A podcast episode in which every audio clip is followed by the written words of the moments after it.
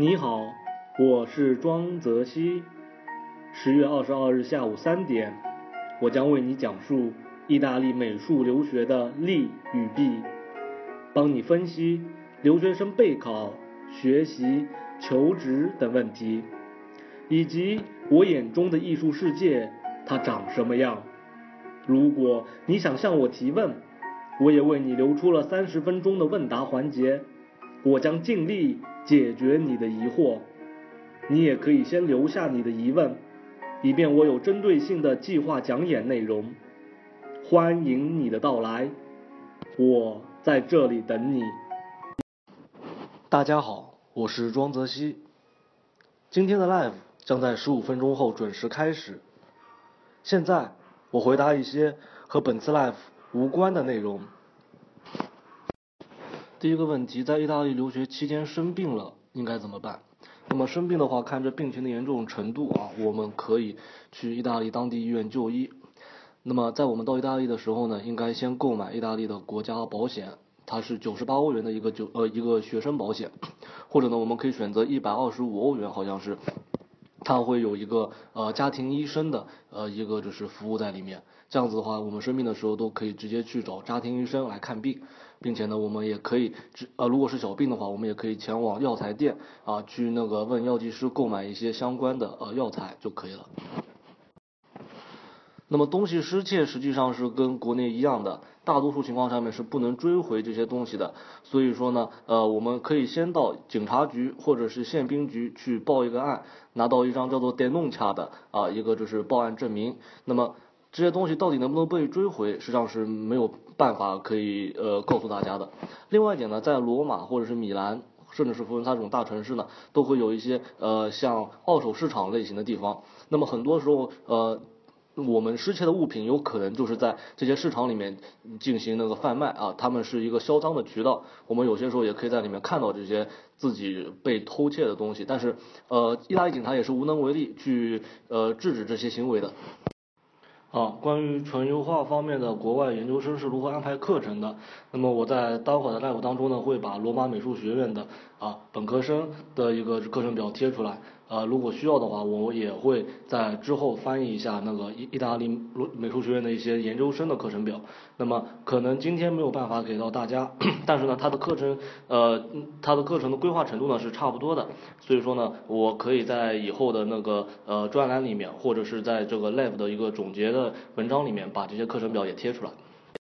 好，有关这个近几年拒签，意大利拒签比较多的这个问题呢，实际上是这样子的，呃，我建议大家不要听信任何啊不良中介的那些呃传言，为什么呢？呃，像去年和今年的意大利呃领事馆和大使馆对中国留学生的一个拒签情况，是因为很多中国留学生在提交他们的财产证明和房产证明的时候呢，并没有如实填报他们所拥有的财产和房产。最夸张的一些事情，我可以给大家举个例子。呃，我之前有一个同学，他在意大利美术学院留学，呃，他把家里。全家人大概有十几个人的呃户口全部迁到了啊同一个地址上面，那么也就是说，在这个地址上面，一共六十平的呃房子就住了十几口人，那么他的房产证明可以开到非常低，但是这都是不合法的，因为他家有非常多的房产，所以说呢，对于这些问题，意大利政府和意大利的外交部呢也认识到了，所以说在这几年非常呃严格的去检查中国学生的啊资产证明和他的那个房产证明。好，我是在那个 live 之前最后回答这样的一个问题。那么中国画国画专业在意大利美术学院里是否有相关专业？那么这个问题呢和之前一个朋友提到的问题是差不多的。首先，呃，在意大利美术学院当中呢是没有相关的中国画和国画的专业的。啊，这肯定的嘛，因为在意大利，它并没有这样子一个中国化传统，所以说它不会开设相关的专业，也不会有非常，也不会有学生去呃选择这种专业进行就读，所以说它也一没有市场价值，二也没有它的教育资源，所以说它不可能开设。那么第二点是，如果说呃现在是中国化和国画专业，它能不能够转到意大利的美术学院来就读呢？这是可以的，因为我们在中国画和国画专业当中呢，也有非常多的课程是和意大利的啊绘画系的专业，或者是它那个版画，还有那个其他的纯艺术系的专业，课程结构是非常相似的。所以说呢，我们也可以通过转呃转专业的方式来意大利美术学院就读。大家好，再次欢迎你来到我的 live 现场。今天我将为你讲解意大利美术留学之路。本次 live 分为两个部分，前九十分钟我基于大家之前提出的问题，准备了一场有针对性的演讲，后三十分钟我将留给大家答疑。谢谢。好，那么我们现在准时开始。第一部分的内容将要简要介绍一下意大利美术留学的整体面貌，希望能对前往意大利留学的知友们提供一定的帮助。虽然作为美术留学的新兴目的国啊，意大利存在很多令人诟病的问题，但这六年来，我回顾自己的留学经历，我依然认为选择意大利是我人生中最重要的一个决定，同时也是我艺术生涯的开端。那是这是为什么呢？啊那首先，我们应该正视高等美术教育的实际功能。不少学生呢都认为美术学院是培养艺术家啊设计师的场所，但事实并非如此。在2010年呢，当我顺利考入罗马美术学院绘画系的时候，啊，我的主课教授在开学仪式上就对我们说过这么一段话。他这么说，他说，在我看来啊，近八成的从美术学院毕业的本科生以后都会把美术当成自己最大的兴趣爱好。还有一成半的学生呢，或许会从事相对商业化的美术工作，但只有拔尖的学生啊，最拔尖的学生，那半成学生才能成为艺术家、设计师，而他们又是如何成为艺术家和设计师的呢？也只有他们自己清楚。因此呢，美术学院只是教授技能的培训学校，但有时也是青年艺术家与老年艺术家最后的交流场所。所以，你面前的美术学院将以何种面貌呈现它自身，取决于你如何看待你自己。那么，在我入学的那一年，也就是二零一零年，啊，意大利美术学院的教育体制还没有完全的产业化。后来的中国留学生呢，他们的大量入学，使得意大利美术学院在这六年中转型成一种具有规模化和产业化的教育产品。这种教育产业的形成呢，最明显的表现就是，原先学生可以自由选择搭配的课程呢，现在变成了几乎固定的模式化教学。也就是说，除了两三门课程呃选修课之外呢，其他的课程都是学校规定的，甚至呢，在一些学校连教授也都是学校规定的。啊，那么也就是因为在意大利这个地方，所以说呢，美院还是给学生留出了一些选择的空间。如果现在的学生对学校的设计的课程规划有任何的异议的话，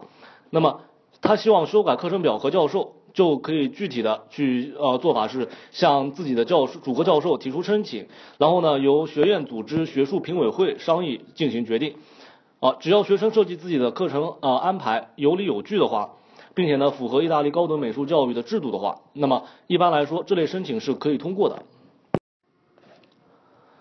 那么另外一点呢是教育产业化的程度实际上是从北向南依次递减的，同时呢啊我们美院当中使用的考勤制度也是一样的。那么在南方，比如说罗马美术学院、拿破里美术学院，因为没有具体实施的一种考勤制度呢，所以学生能够旁听所有感兴趣的课程。而这在北方学院呢是比较难实难以实现的一个呃地方。但教育产业带来的好好处是什么呢？是它能够帮助那些不自律的学生能够在美术学院当中获得应有的基础知识。因此呢，今天的意大利美术学院它有点像是高中，而不是真正意义上的大学。那么，什么才是真正意义上的大学或者是学院呢？我们说，就像柏拉图在雅典附近的一处叫做阿卡德的地方开辟的那所啊学院一样，真正意义上的大学应该是学生和教师互相切磋、互相讨论学习的场所啊。正如我本科阶段的主课教授说的那样，在意大利，只要你能正确的看待美院教育，那么这种真正意义上的大学形象就会自然的彰显它自身。那么现在呢，我想和大家简单的分享一下啊，意大利美术学院的一些课程规划。马上进入正题。与中国不同呢，意大利美术学院呢比较重视理论素养的培养，理论类的课程呢在本科阶段占四成左右，研究生阶段呢则更多。这里呢我贴出两张罗马美术学院的本科课程表，一张是纯艺术系绘画专业，另一张是应用美术系平面设计专业。从课程表上呢，我们能看出意大利美术教育具有系统化的一种教学规划，呃。系统化的一种教学规划，不知大家有没有收到那个课程表的图片？因为呢，呃，我这边刚刚显示是那个网络错误，没有发送成功。啊，我们可以看到，从这两张课程表当中呢，啊，意大利美术教育是非常注重理论培养的，同时呢，在设计类学科当中呢，也非常注重呃对于那个一个设计系统和一个设计思维的一个培养。那么这些东西、这些内容其实对中国学生是非常有帮助的。因为什么呢？因为大多数的中国学生在高中阶段对美术史、美学等美术理论或者是一些设计理论啊，并且呃他们是没有任何了解的。所以说呢，如此大量的美术理论的学习呢，能够帮助中国学生啊提高他自己的美术素养，这对未来的美术创作呢也会有很大的帮助。啊，那么这边还要着重指出的一点是，意大利的美术教育呢是以学生创作为中心来展开教学活动的。这种教学模式呢，对我们中国的本科学生来说啊，可能是一种挑战，因为呢，基本在大一入学第七周之后啊，美术的呃，比如说呃，绘画课的教授就会要求学生们进行自主的创作，而不是进行基础训练了。那么我们看上面贴出这张课程表，就能发现相关的技术类课程，比如说素描基础啊，绘画技术。版画技术呢，都是独立于那四百五十课时的绘画主课的。也就是说，绘画主课的教学目的，就是在于要求学生在工作室内进行自由创作，而不是基础训练。那么其他的课程表呢？如果大家需要的话，我现在尽快的给大家拍一下，因为我这边也有一些其他专业的课程表。以上呢是纯艺系啊五大专业的课程表，那么接下来呢我要给大家拍的是那个设计系类型的专业的课程表。前面呢呃因为我的那个 PPT 软件出了点问题，所以说那个呃设计类课程的课程表贴起来它可能看上去不是特别呃美观，排版上面啊因所以也花了点时间把它修改了一下。然后这边我想说的话呃是。我非常不建议大家来意大利呃的公立美术学院就读以下学科，比如说策展专业，另外呢还有多媒体设计，或者是有些意大利美术学院会开设一些像摄影专哦不是摄影那个摄像专业啊电视采编这种类型的专业，为什么呢？因为这些专业都不是近些呃都不是那个一直开设的专业，而是在呃中国和意大利进行那个图兰朵美术呃留学计划之后呢，才陆陆续续开设的专业。那么这边讲一个现象，比如说在罗马美术学院之前呃三年前他们开设了那个呃服装类的专业，但是呢在大一的时候就在三年前第一次开设服装类专业的时候呢，呃大一。前半学期是没有任何任课教授的，因为什么呢？因为意大利美术学院还没有时间去准备好这些教育资源。所以说，比如像我们前面提到的，呃，策展类的专业，呃，多媒体专业，什么新艺术技术类的专业，或者是公立美术学院当中的服装系，这些专业呢都不是特别好啊，因为它的教育资源不是特别的丰富。好，我们回到正题啊，那么在。呃，把基础呃把那个美创作类的美术课和呃基础类的那个技术类的课程分开来之后呢，不少学校呢还会开设裸体教室，也就是说呢，它是一间学生可以自由进出的裸体素描教室，每天都会有不同年龄阶段啊层次、性别和职业的模特在教室当中呢提供给学生进行素描写生的机会，也就是说，他也有教师在旁边一旁指导啊学生，并且呢帮助他们提高自己的。啊，写生和人体素描水平，同时呢，也是学生自己探索自己独特的素描语言的一种非常好的机会。啊，那么同样的，那个设计类的课程也是一模一样的，每门实践课程的结课啊，都会要求学生提交相关的设计创作作品。因此呢，设计类的课程，它当中呢，并不仅仅，并不仅仅只有啊技能技能的训练，同时呢，也要求学生具备一定的创作能力。那么我认为呢，创作能力的培养。是越早越好的。那么这一问题呢，我们将在后面详细的说明。然后，意大利的另一个优势是，这个国家呢拥有非常丰富的啊艺术收藏和文献收藏，几乎所有的公立博物馆和图书馆呢都是都免免费对学生开放的。因此呢，我们在学习西方美术史的时候呢，可以身临其境的观察原作。这些教育资源呢，也能帮助学生更好的理解西方美术的发展历程。那么。实地考察艺术作品要比看画册来的更有效，这一点呢，我想是人尽皆知的。那为何又是这样呢？这是因为一张高清的绘画摄影照片与真正的绘画作品之间存在一定的区别。那么，绘画并不是印在纸上的啊，或者是展示在显示屏里面的一张图像，它是一件实物，而且呢，图像是没有深度的。另外，图像也没有办法直观的呈现出它的比例和尺寸。在我们讨论梵高使用的后堆法那这种技法的时候呢，如果没有实地观测过他的作品，那么就无法知道他到底堆得多厚。同理，在没有看到同蒙娜丽莎的原作前，我们也很难意识到它究竟有多小。啊，策展专业最好不要去私立美术学院，策展专业最好是去的是公立的综合性大学，去就读艺术史专业或者是艺术批评的专业。好，那么回到正题，特别是像罗马这种城市呢，我们的主城区啊，几乎是和巴洛克时期末期的啊样子差不多的。那么在我们考察从巴洛克末期到现在的这段历史当中呢，我们脚下踏着的土地和我们所走的街道都和两三百年前的毫无差别。这种体验在意大利是非常常见的，所以也特别有助于我们的艺术史学习。那么我具体分析下这个问题，这里贴的两张照片呢，一张是今天的啊一个那个罗马的城市景观，另外一张呢是两百五十年前，也就是在一五七零年左呃一七五零年左右呢，意大利建筑家啊版画家皮拉内西的作品。那么照片的左侧呢是八百年前修建的天坛圣母堂，右侧呢是五百年前米开朗基罗设计的啊。卡比托利奥广场，广场中间是米开朗基罗在古罗马国家档案馆上面重建的元老宫，右侧是他设计的新宫，左侧是他修缮的保守宫。中间的雕像啊，广场中间的雕像是古罗马皇帝马可奥勒留的镀金骑马像的一比一的青铜复制品。而今天我们站在这个广场上，也就和两百年前的人看到的东西是一模一样的。在我第一次来到罗马的时候呢，不但感受到原来画册上、电视上的东西变成了真正的东西。我同样感受到一种穿梭时空的错觉，这就是我选择罗马美术学院的原因。那么，说完意大利的优点，我们再来说说意大利美术教学的缺点。我认为呢，意大利美院不是一种国际化的教育机构，所以呢，在这边在外国学生当中，中国学生是占绝对多数的，而中国学生令人堪忧的语言能力呢，又导致中国学生和当地学生之间越发明显的一种冲突。二零一零年的时候啊，就是在我入学的时候，罗马美术学院只有四十六名中国学生，而到今天已经超过了六百人，可以说每四个学生当中就有一个是中国学生。在我看来，在中国学生当中，近六成都是不学无术、无所事事的差学生。而美院结构当中一旦出现这么多的犯、这么多的坏分子，那么这对希望真正成为艺术家、走上人生巅峰的好学生来说，是非常不利于学习的一种环境。这一部分内容呢，和艺术市场是有关系的。那么我将在后面进行详细的说明。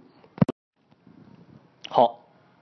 另外一点是，意大利的美院教授呢，很难接受现代艺术之外的其他艺术形式。这和法国、德国、英国、美国不一样。意大利美院停留在现代主义的艺术环境当中，在这里呢，几乎没有任何当代艺术的实践，也很少有教授当代艺术的教师，因此。当代艺术讨论了很多命题，比如说文化的多元化啊、身份认同、地缘政治等等等等，在意大利美院当中是没有办法找到的。取代他们的呢，是一种为艺术而艺术的啊纯粹的现代主义艺术观。这对想要进入以后的国际市场、进入当代艺术领域的学生来说，是也是非常不利的。最后，在意大利美术学院当中，有很多在艺术创作上没有任何建树和想法的学生。他们每天的工作呢，都是在画照片，或者创作一些以自己的个人情感、个人感受为主题的作品。就好像我开头所引用过的，我主和教授说的那段话：，意大利的高等美术教育并非只是为了培养艺术家，更多的是为了培养普通人对艺术的热情。教学是建立在兴趣上的，如果学生没有创作作品的兴趣，或者没创作的作品没有很大的格局，那么教授也不会因此来批评他。因为呢，一个人是否能成为艺术家，他要做的什么作品，都是他自己决定的。教育在这个环节上面是没有办法操控，它是显得非常无力的。但是呢，这么做也有他自己的好处，大力鼓励啊学生成为艺术家，或者培养以艺术家为目的的规范化的教学体制，很容易生产出大量的僵尸形式主义的艺术家啊。那么，僵尸形式主义是我们最近这几年一直常提的一个名词。也就是说，那些披着先锋派外衣的中庸艺术家，事实上，即使作为室内装饰画这种类型的商业作品，啊，我们也应该提倡风格上具有的一种多样性。在这一点上呢，意大利如果它是以这种啊个人兴趣为出发点，因材施教的教育模式呢，其实很好的规避了大量雷同作品的出现。啊，虽然多数的美院学生的作品是上不了台面的，但是同时也丰富了学生家庭甚至是当地社区的文化活动，打破了趋同化的这样子一种装饰风格。我们不能奇呃，我们很奇怪，就是说呃，在美院当中会看到很多上了年纪的老爷爷老奶奶啊，他们在退休后呢，在美院当中读个本科甚至是研究生，但是反过来他们还会帮助青年学生把他们的作品推进社区，推进教会，发挥他们老年人的娱乐，同时也在传播艺术。接下来我回答一些之前我们提到的问题啊，你们提到一些问题。那么在最开始的时候呢，一个知友名叫哈哈哈哈哈哈，他提的问题，他说学美术是去法国还是去意大利好？那么我觉得呢是差不多的。个人选择罗马的原因呢，是因为这里有很多的博物馆，像我们前面提到的，有博物馆、美术馆、遗迹，也有很多的收藏古籍的图书馆。那么我选择罗马做城市呢，并不是因为罗马美院，也不是因为美院里的教授。一般来说呢，在意大利美院里教书的这些教授呢，顶多就是在欧洲有点名气的啊，或者是在本国有名的艺术家。所以教授一般不是选择学校的一个参考条件。个人建议呢，啊，本科学生在选择学校的时候呢，应该先看城市，然后再是学校的名声，最后呢才看你的任课教授。这是因为什么呢？我们一天只有六个小时在学校里面学习，但有十个小时生活在我们居住的城市当中。啊，我们居住的城市其实就是我们美术学习上最好的老师和教材。研究生阶段呢，应该考虑适合自己的一个院校，因为呢，每个院校都有自己的侧重点。比如说呢，在罗米兰美术学院，它的舞美和雕塑就比较好；威尼斯美术学院里面的绘画和雕塑比较好啊，等等等等。所以说呢，应该选择在自己行业中比较好的学校入学。然后呢，我们再回答沈那个挚友啊沈大王之前问的一个问题，说是设计院校的推荐。那么，意大利的公立和私立美术学院呢，在它的专业设置上面也有自己的侧重点啊。公立美术学院呢注重纯艺术，私立美院呢注重设计类的专业。这里要提的一点是呢，意大利定义的纯艺术呢，就像我前面拍出来的这五个纯艺术专业啊，它分别是绘画、雕塑、版画、装饰学和舞台美术。那么其中呢，装饰学可以被理解成工艺美术。工艺美院里面的平面设计和艺术治疗系也比较好，但是呢，史论类大学它的专业性远远不如综合性大学。啊，其他的设计专业呢也不如私立美院。我们一般推荐呢是这样子的啊，服装专业我们可以去马兰乌尼欧洲设计学院、波利莫达和罗马时装学院。珠宝设计呢可以去佛罗伦萨的欧菲拉珠宝美术学院。工业设计呢？和平面设计、多媒体设计可以去欧洲设计学院或者是综合大学的啊那个工业设计系，建筑设计呢可以去米兰的理工大学。所以呢这边也带出了前面呃另外一个挚友呃绘师后素他提的问题，他说呢环艺专业转建筑或者是应用美术啊这方面该怎么选择？实际上建筑专业呢一般只是在综合性大学里啊开设的。唯一开设建筑的美术学院是位于啊意大利米兰旁边的布雷西亚这个城市里面的喇叭美术学院，它是私立的。应用艺术这块呢，我也非常建议大家去私立美院就读。好，然后回答啊之前的问题啊杨倩倩和 A P P 提到的问题，他说啊舞美专业的方向选择问题。意大利的舞美专业呢分为剧院舞美、电视舞美和电影舞美三个方向。其中呢，教育资源最丰富的、教育水平最高的是剧院舞美，其次是电影舞美，最后呢才是电视舞美。另外呢，意大利开设戏剧啊，还开设那个剧院戏服道具设计专业，这也是舞美当中非常好的一个方向。另外，舞美好，然后是所有转专业的问题啊，像那个呃知有无双和圆圆圆问的。中国画、油画这些类型转专业的问题，转专业的话，只要有百分之八十以上的课程与该专业的本科课程相似就能转。同理啊，只有那个西西 nice 问的，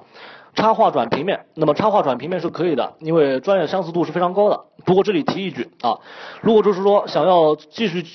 呃就读插画专业的话，那么波罗尼亚美术大呃美术学院的插画和绘本专业是非常好的一个专业。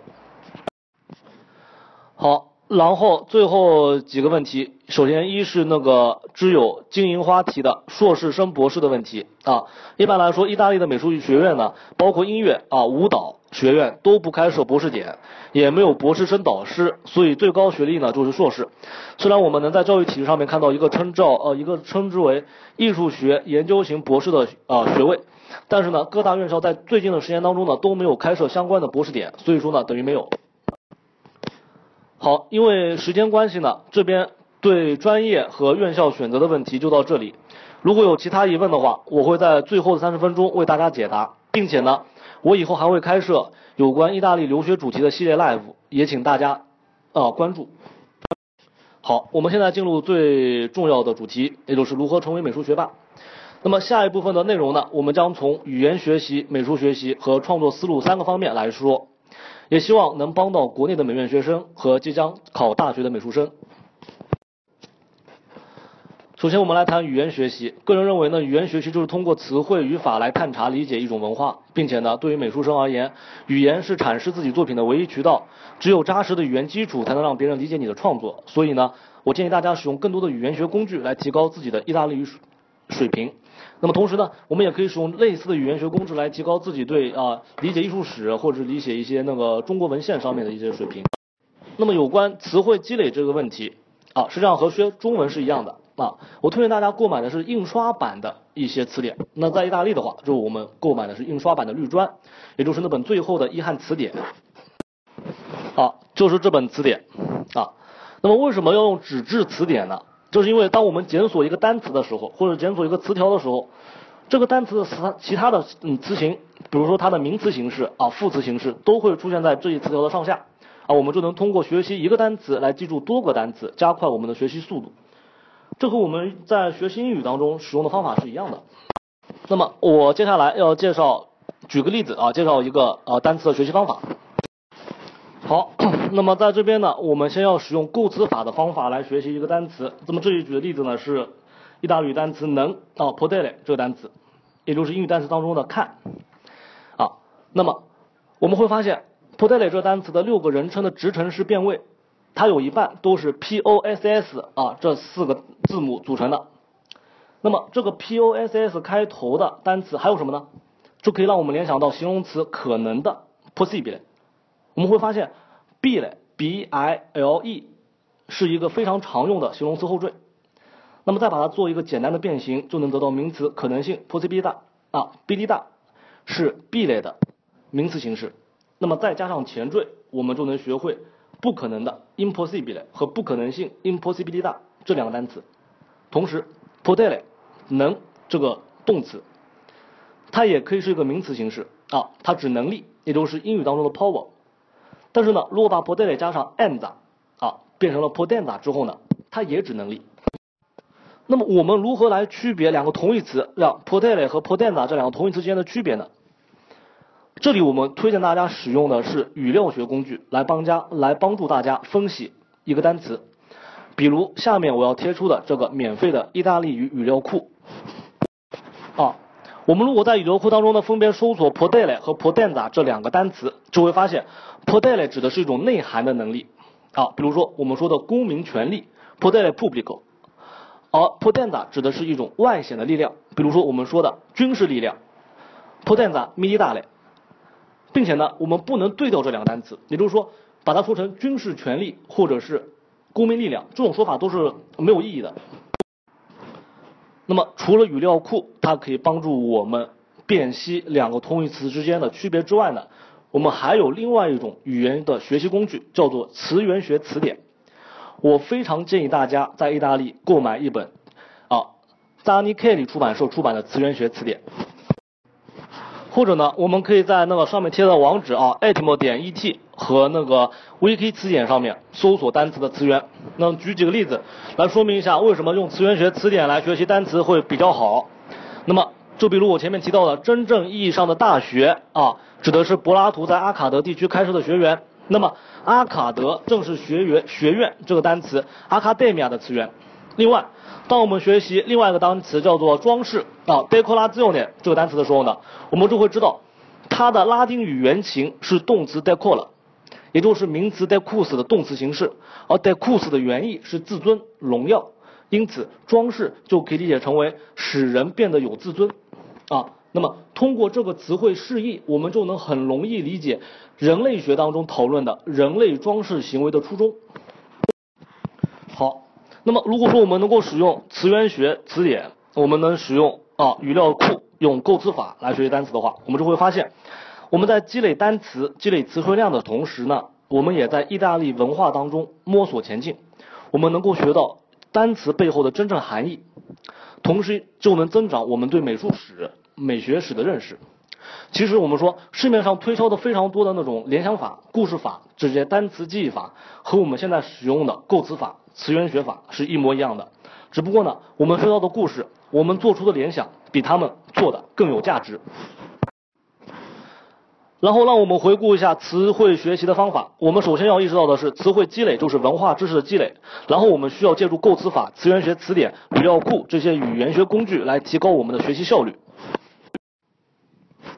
接下来我们谈美术学习。我们现在要讲的这部分内容听起来可能非常功利，但是艺术世界本来就是个名利场，所以它并不比其他领域纯粹多少。那么。我们要解决的第一个问题啊，我们要成为美术学霸，他的第一个问题应该是我们要知道什么才是艺术品。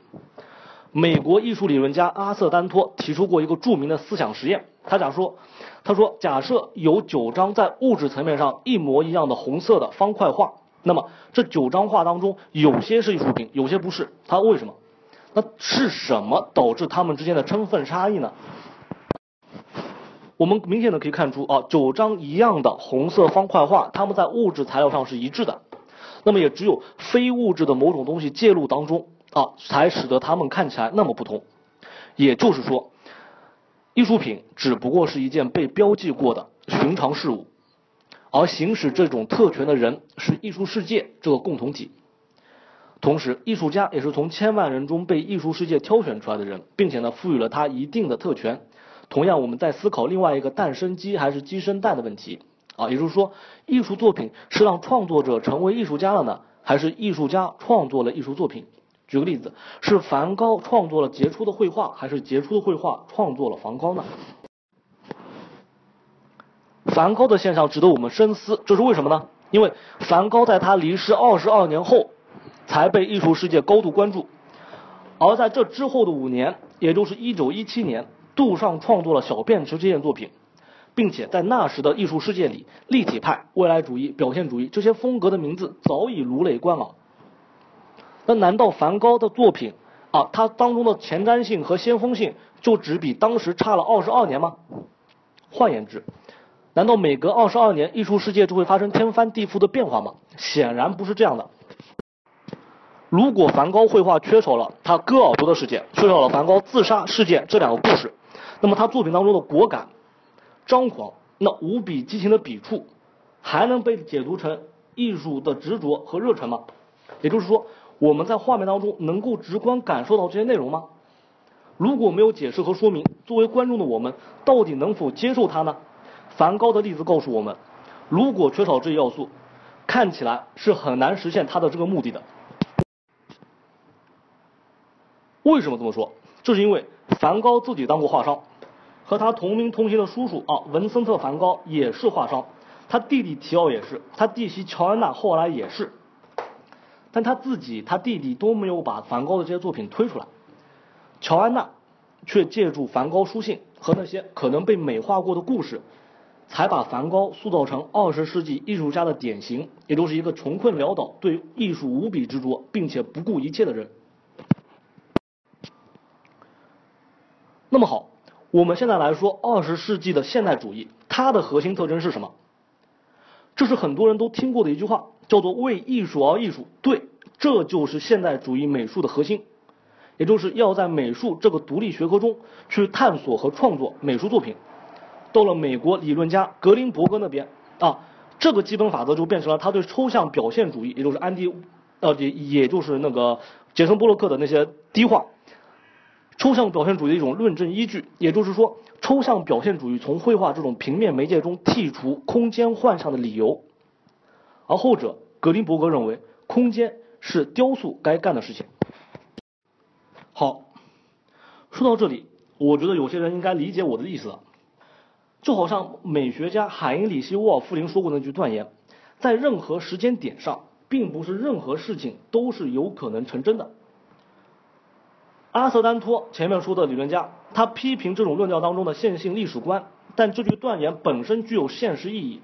也就是说，我们必须集齐天时地利人和，我们中的某个人才能成为艺术家。那问题找到了头绪，不是梵高这人有问题，也不是他的作品有问题。只不过他没有通过正确的方法，在正确的时候给正确的人展示自己的作品。也就是说，如果我们之间的某一个人想要成为艺术家，那么他不管是用艺术作品来成就自己的艺术家身份，还是用艺术家身份来创作艺术作品，他必须要让其中一者先受到艺术世界的认可。啊，用“认可”这个词，我们显得很不专业。我们应该说，要让艺术世界确认这种身份，这是他要达到的最终目的。啊那么，这种确认就是和知乎上的赞同、反对功能是一一样有权重的。来自艺术界的大 V 啊，他们的确认要比普通人的认可有价值的多。那么这样的话，问题就变得更简单了。我们的做法是如何让艺术大腕确认他和他的作品的身份？那么在解决这个问题的时候呢，我们可以使用美国社会学家史泰林、米勒格曼提出的一种叫做六步分离法则，来切分我们的目标。也就是说，我们只要通过顺藤摸瓜的征服六个人，这个人就能成为艺术家。那哪六个人需要被我们征服呢？我认为这六个人分别是美术学院的学生、美院教授、画商、策展人、艺术大腕和知名艺术收藏家。虽然真正的操作没有那么简单，但我们必须在当艺术家之前有这种意识。因为这六类人分别代表了艺术界的各个阶层，掌握着艺术世界的各种话语权。好，现在会进入了真正的我们要讲的主题。要征服那六个人，第一步就是在学校里面成名，成为美术学霸，而且要在有一群和他一样杰出的人当中成名。他要做到的是，只是比。他同辈中杰出的人好上那么一点点，所以之前我说，一所学校当中的生源其实比教育资源更加重要啊，不只是因为学生之间能够互相学习、互相帮助，更因是更是因为在当代艺术世界当中，一个人的力量特别单薄，以至于他纵身使出浑身解数都没有办法成就他自己。那为什么呢？就像我们之前说过的，有几件雷同的作品啊，有几件雷同的艺术作品。我们只能取其中更有说服力的那件贴上艺术品的标签。这个工作需要同等优秀的策展人、艺术史论系的学生来帮助艺术家一起完成。我们如果可以看四川美术学院、中国美术学院、中央美术学院的学生他们的发展史，而且为什么他们要比其他美院的学生更加容易成名，都是这个道理。另一点是生物学上的集群效应，一个艺术家持有的先锋观点可能是他自己的固执己见。但一群艺术家加上一群批评家都持有相同的观点，就可能形成一种思潮，就是这么简单。然后我们说，在学校里面成名成为美术学霸的标准是什么？有三点：一，在理论素养上比别人好一点；在作品创作上比别人完整一点；在艺术观点上比别人有影响力一点。然后我们谈理论学习的具体做法。那么我们可以用奥卡姆剃刀把。理论学习的方法问题剔除成只剩两个基本要素，第一个是单件的艺术作品，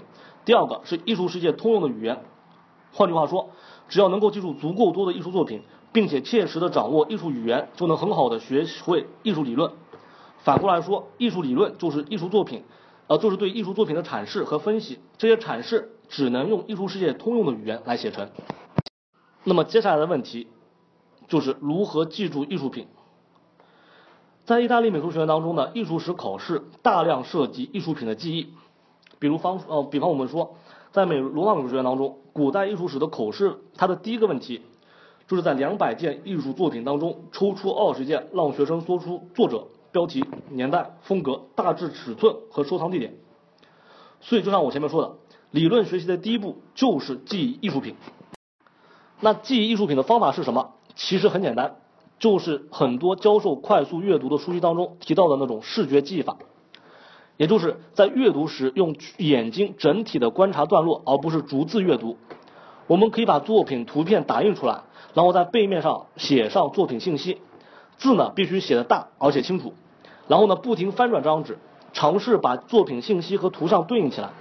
然后我们只看图片，试着报出作品信息。反过来，我们只看信息，再想象图片的样子。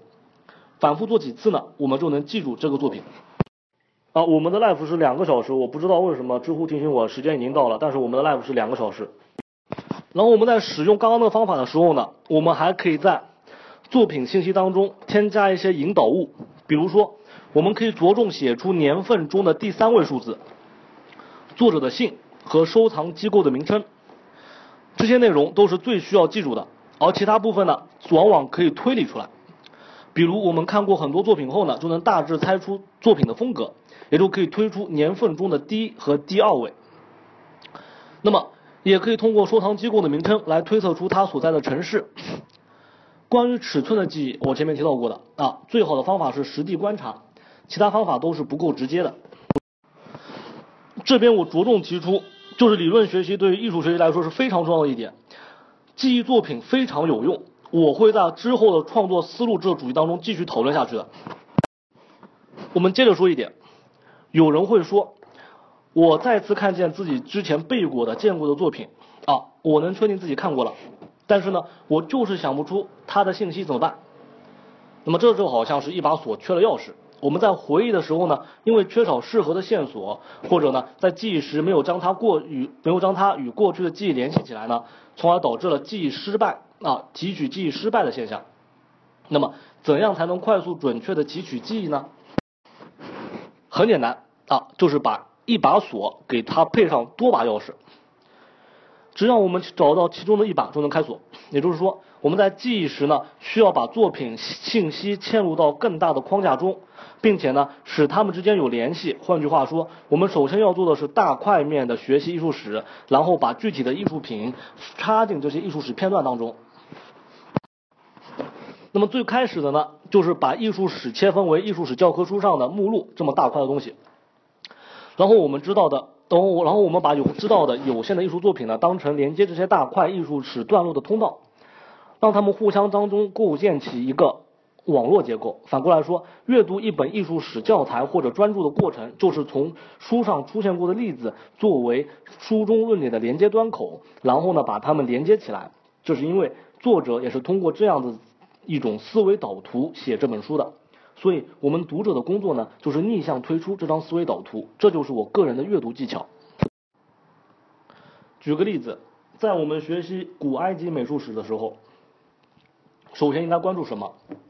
啊，是狮身人面像，是法老的棺椁，是具体的作品吗？实际上不对的。我们应该先关注的是古埃及艺术在时间、在空间、在文化层面上的特点。我们说，古埃及艺术是一种。从上古时期到公元前三世纪，在尼罗河流域出现的基于奴隶制度、信奉多神教的君主专制国家生产的艺术，也正是因为他信奉来世，所以才有了金字塔。也正是因为这个原因，所以古埃及的壁画呢总是采取侧面的形象，因为这种形象最完整，这种形象能够被保存到来世。啊，贴的图片就是古埃及一张壁画。全部采用侧面的形象，那么这种侧面的形象能够让我们联想起什么呢？能不能让我们的联想起彩绘的兵马俑？因为秦始皇也相信来世。从彩绘的兵马俑，我们能够跳到古埃呃古希腊的彩绘雕塑，然后联想到德国历史学家温克尔曼误以为啊，他把古希腊雕塑误以为具有高贵的单纯与静穆的伟大，是纯白的，他误以为这样，所以说呢，之后就诞生了古呃新古典主义艺术。那么新古典主义艺术又能让我们联想到古罗马、古希腊的艺术呢？在文艺复兴、新古典主义和后来的形而上艺术上具有的三次啊复兴这样的一个事件。所以说，在我们学习艺术史的时候，通过上面说的方法啊，我们应该学会从一个点出发，走遍整个艺术史。那么上面说过的这种学习方法，我们同样的可以在之后把艺术史进行再次的啊细致的切分。把它切分成更小的段落，甚至切分成一个具体的艺术家的不同时期，在这当中寻找一些规律，比如说，毕加索他就有非常多的那个风格时期，同样的，达芬奇也一样，达芬奇在佛伦萨，达芬奇在米兰时期，他的作品是完全不一样的。好，我们寻找这些规律，实际上是我们人为确定的总结的一些东西，它并不是事实。但是呢，正是因为历史是我们人类借此了解和构建自己的一种学问，所以说。我们记忆艺术品其实就是将这项庞大的、复杂的学习工作进行一个量化考核的方法。啊，那么其他的艺术理论，比如说美学，都是建立在艺术史的基础上的，同时它们也是融为一体的。我这里现在没有时间和大家具体的谈论美学的学习方法，但是呢，大致思路和上面一样，我们要把艺术作品换成艺术术语，比如说把“美”这个词在不同时期的语义流语义的流变。或者是更基本的艺术这个单词的语义流变过程啊，去探讨这些内容。如果说我们从词汇角度已经理解了美术这个意大利语单词 belle art，它最早的用法是18世纪法国美学家查尔斯巴多提出的啊，beaux arts。它在之前呢又是拉丁语当中叫做 arts 这样的一种艺术，但是它不代表美术啊。它仅仅指的是中世纪和文艺复兴时期的七种自由的学问啊。那么这个 arts 还能更早的追溯到古希腊语 techne，也就是一种具有普遍法则的技术。我们沿着这条语义流变的道路啊，这条语义变化的道路，就能理解为什么柏拉图要将绘画驱逐出理想国，为什么禁中世纪要禁止生产偶像，又在又为什么在十八世纪，艺术逐渐成为了一门独立的学科。等等，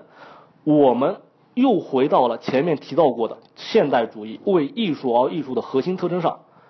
艺术理论之网就是通过艺术作品的积累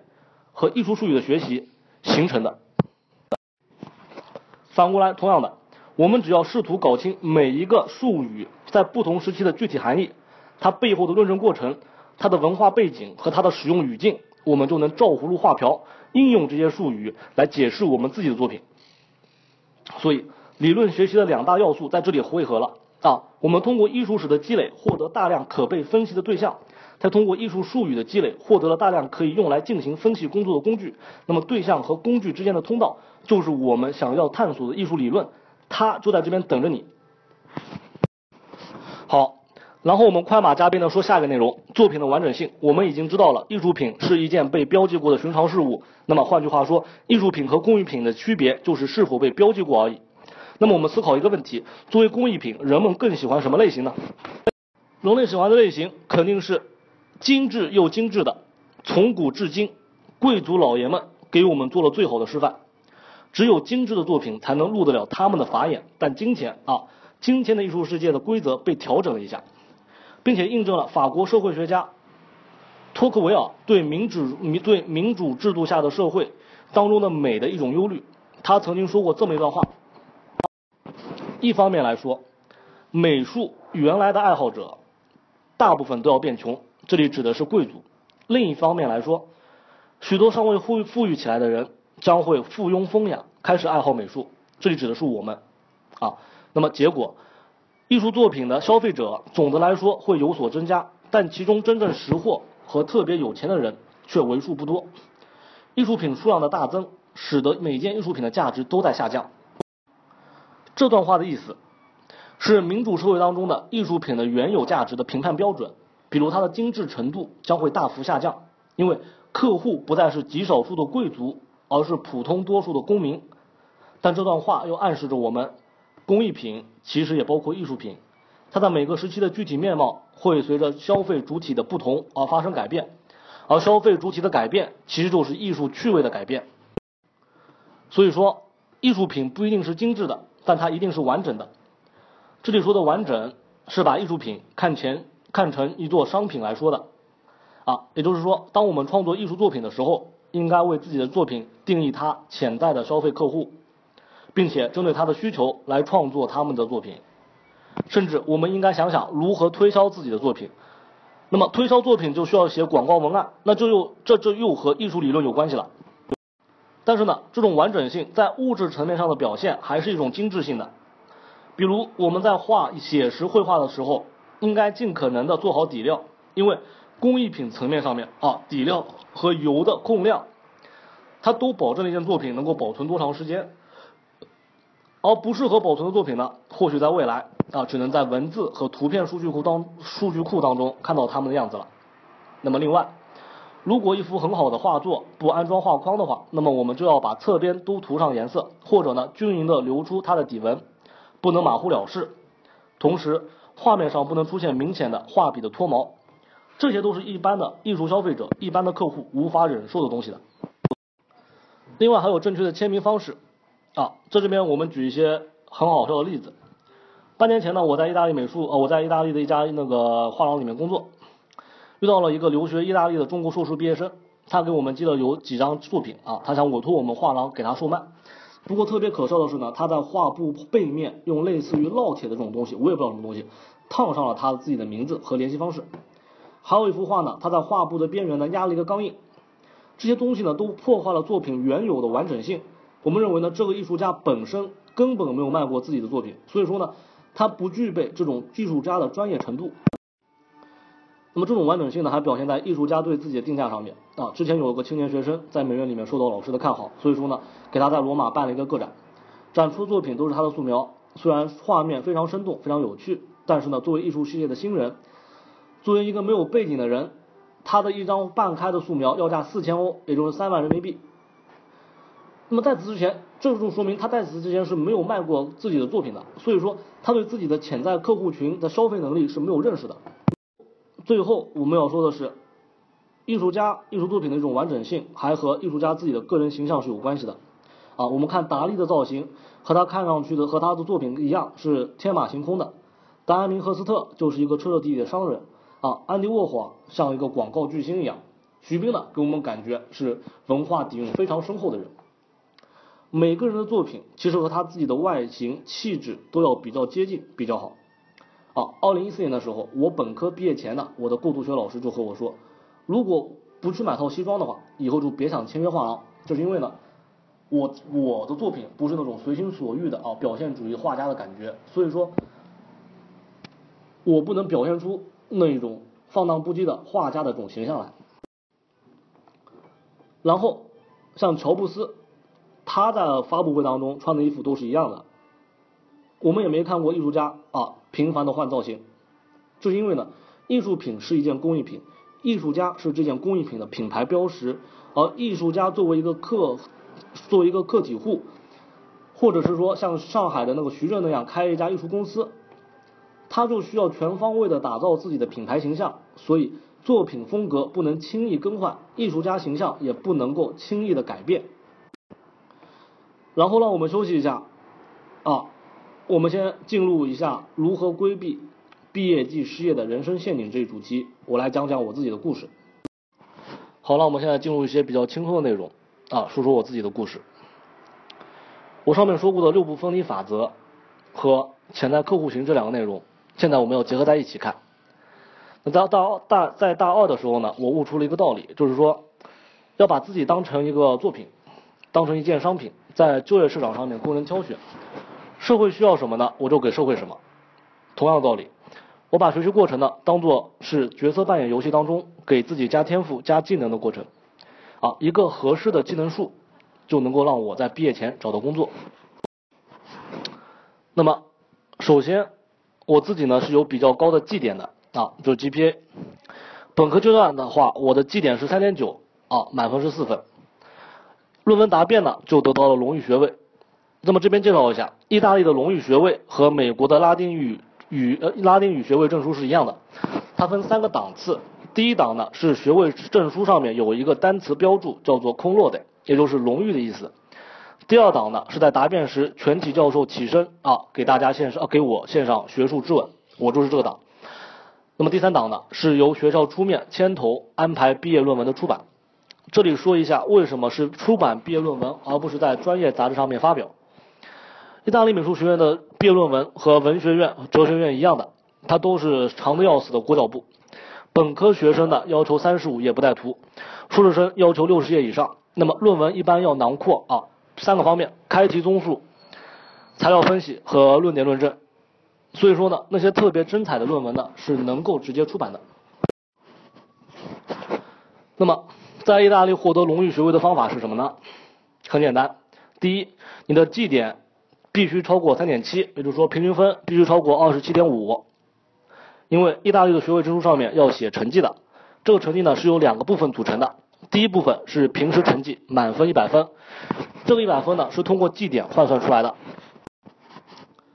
另外一个部分是答辩分数十分，一般的本科答辩有四位教授，研究生答辩呢有五到六位教授，每位教授的评分幅度都是正负十分。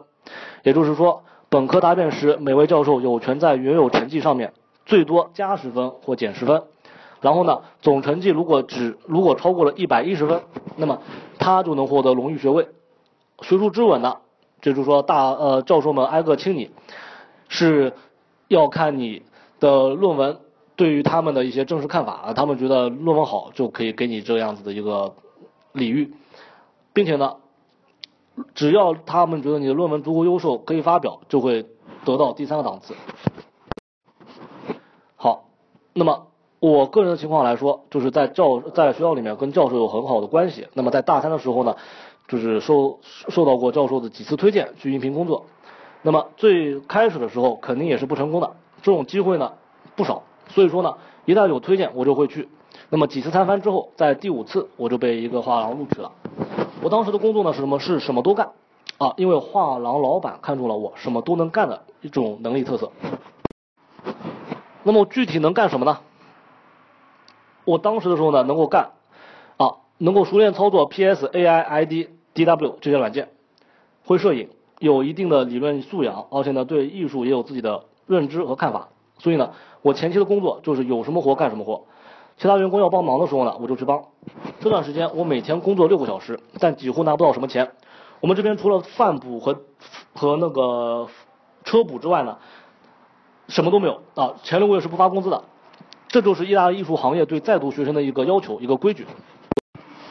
那么开工两个月之后呢，我就正式入职了，但没有固定工资啊，还是没有固定工资的。然后依然是什么活有什么活干什么活，但不再是帮别人忙了，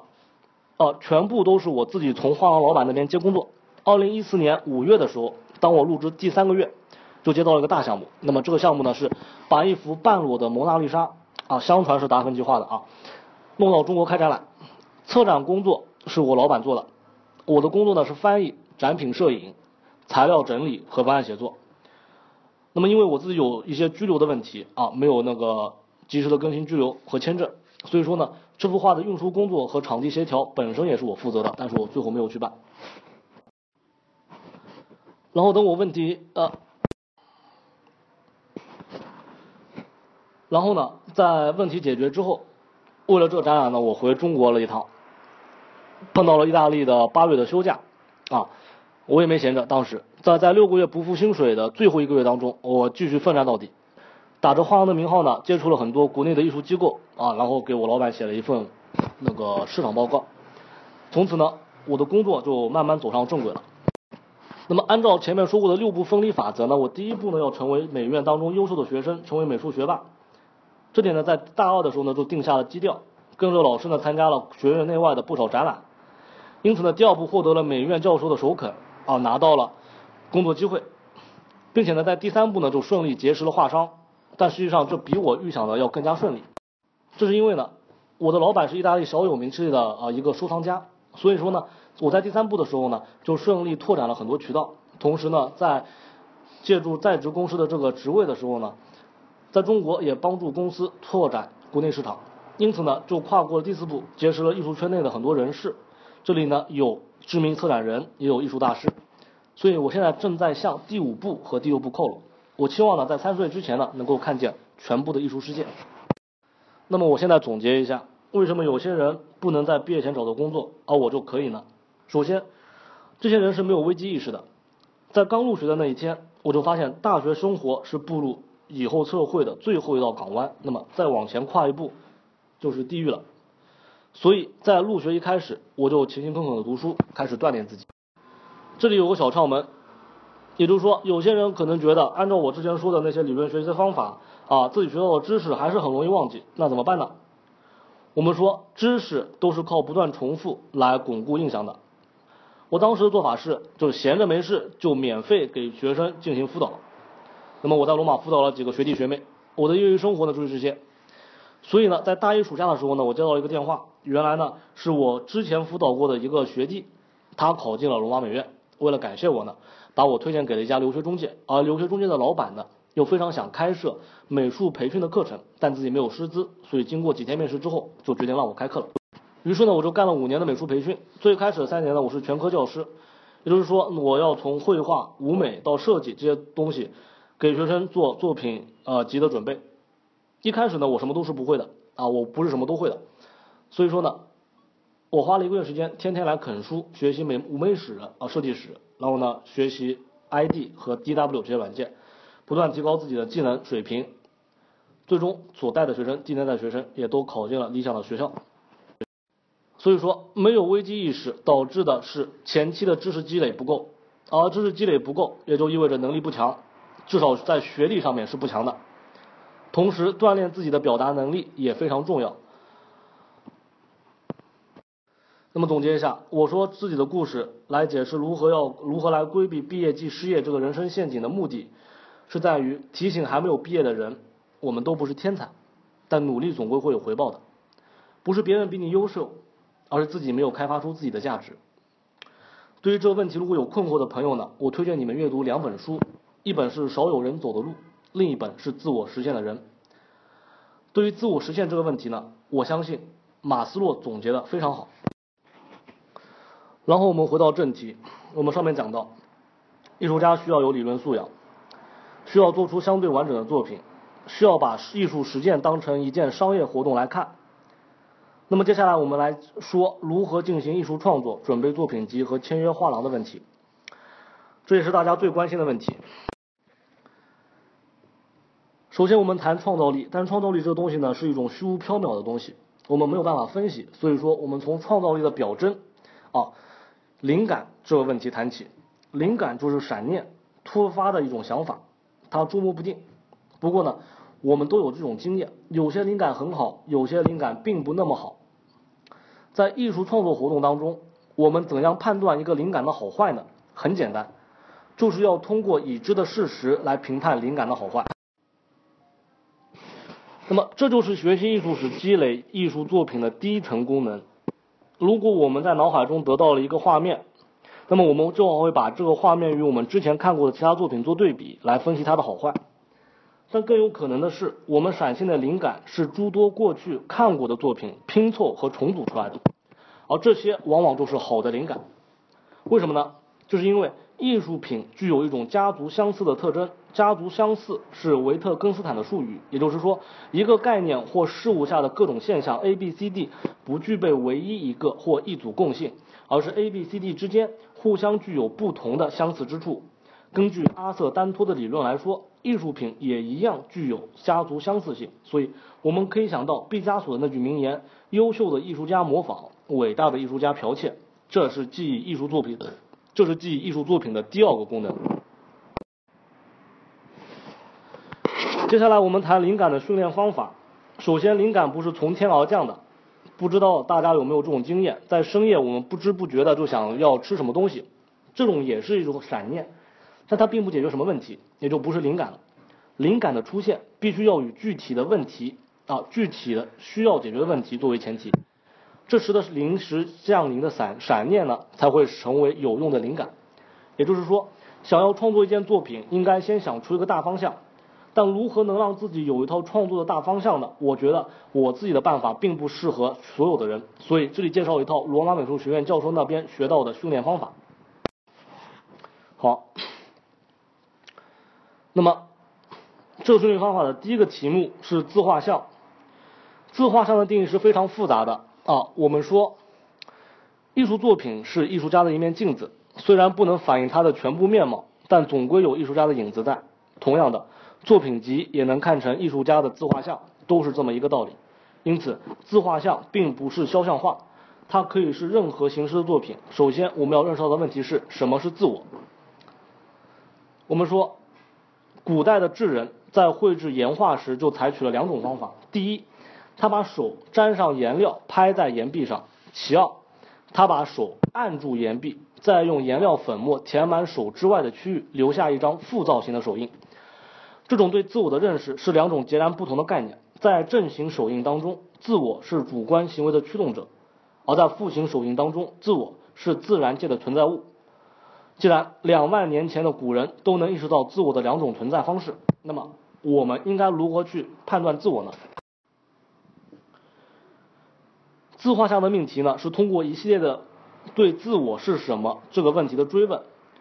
来定位自己的。这些追问呢，没有一个唯一正确的答案。通过对自画像的训练呢，我们应该学会从多角度的去看待同一个命题这种思维模式。那么第二个训练是风景，要求学生描绘出一幅风景，但这里所谓的风景呢，不仅仅指景色本身，它有可能是一种文化景观，比如我们之前呃看到的那些充气大黄鸭，也是一种文化景观。风景这一阶段的训练的真实目的是为了让学生认识到自己的作品能够以哪种姿态介入到社会生活当中，融入到自然景色当中。那第三个训练的东西呢是时间，也就是说要让学生勾勒出时间的造型，但时间本身并不具备造型，它像是一个形容词一样是附加在其他事物上的，所以改变其他事物的外在现象。所以这个训练的实际目的是让学生学会如何把一种抽象造型通过啊。一种抽象概念通过造型的形式，通过画面传达出去。这三个训练其实都是对创作能力的一种技巧性训练，它包括了很多内容。在思考如何回答这三个问题的时候呢，我们应该会联想到很多东西。所以这在之后的第四个训练当中，就直截了当的让我们面对一个我们一直逃避的问题，也就是我想通过艺术作品去表现什么。然后我想谈在收集灵感。啊的时候使用的一个技巧，很多时候呢，我们可能会有大量的灵灵灵感涌现出来，但并非所有都是值得创作的。一般而言，我自己采取的筛选措施非常简单，就是我不去记录那些灵感，不用纸和笔去记录。反过来，我把自己当成读者，让自己在两到三个月的时间当中，逐渐否定、遗忘这些念头。如果有几个灵感它挥之不去。那么这个时候就应该把它做出来了，因为这个这个灵感至少能吸引到我。另外提一点，在这两三个月当中呢，我会让自己处在一个广泛接受讯息的环境当中。一般而言，就是在地铁上、广场上，或者观看纪录片、电影，或者阅读和本专业无关的专业著作啊，来进行一种那个信息的收集。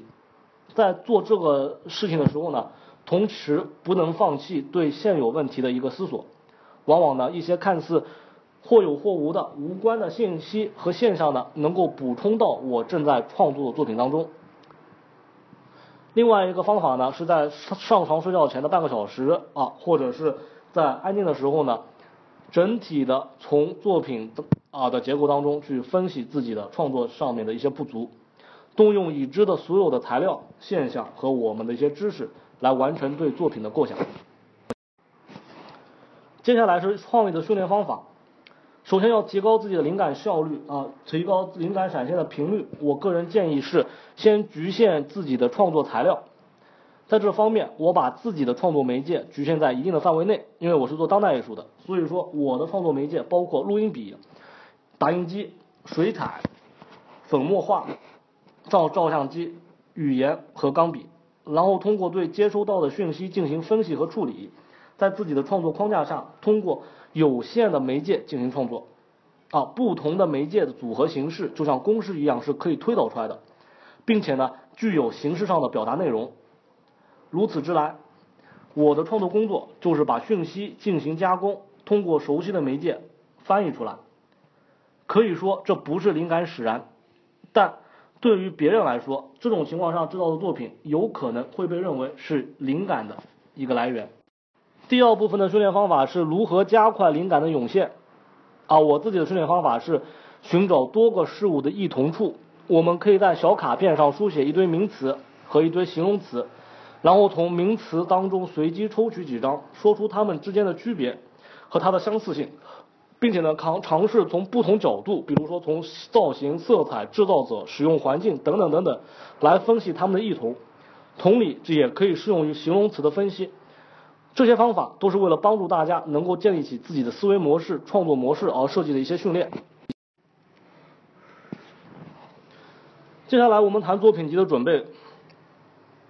有两点：一，作品集的准备应该是需要符合考试内容的。比如说，作为一个高考呃高高中应届毕业生，我要考舞美专业或者我要考设计专业，那么我的作品集就应该准备是舞美专业的内容，是设计专业的内容啊。我们不应该把作品集看成是之前作品的一个汇合和总结，我们不能把作品集当中体体现出大量的那些高中。时代我们画的那些应试素描、应试的水彩、水粉不行的，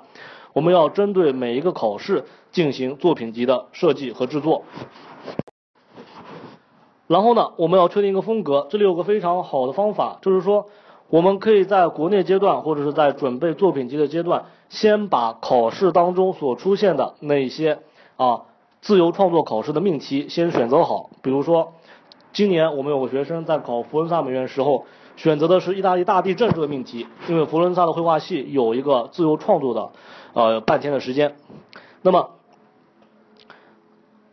呃，意大利大地震这个命题在他之前国内阶段的和那意大利这边阶段的作品集创作当中呢，就已经把它融入在了创作之中。所以说呢，考试只不过是作品集创作的一个延伸，在我们的呃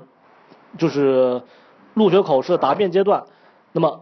作品集创作和考当场考试创作出来的作品是可以同时对比和给教授去分析自己的创作思路的，同样呢也能保持一种啊艺术创作上的一种一一种一致性。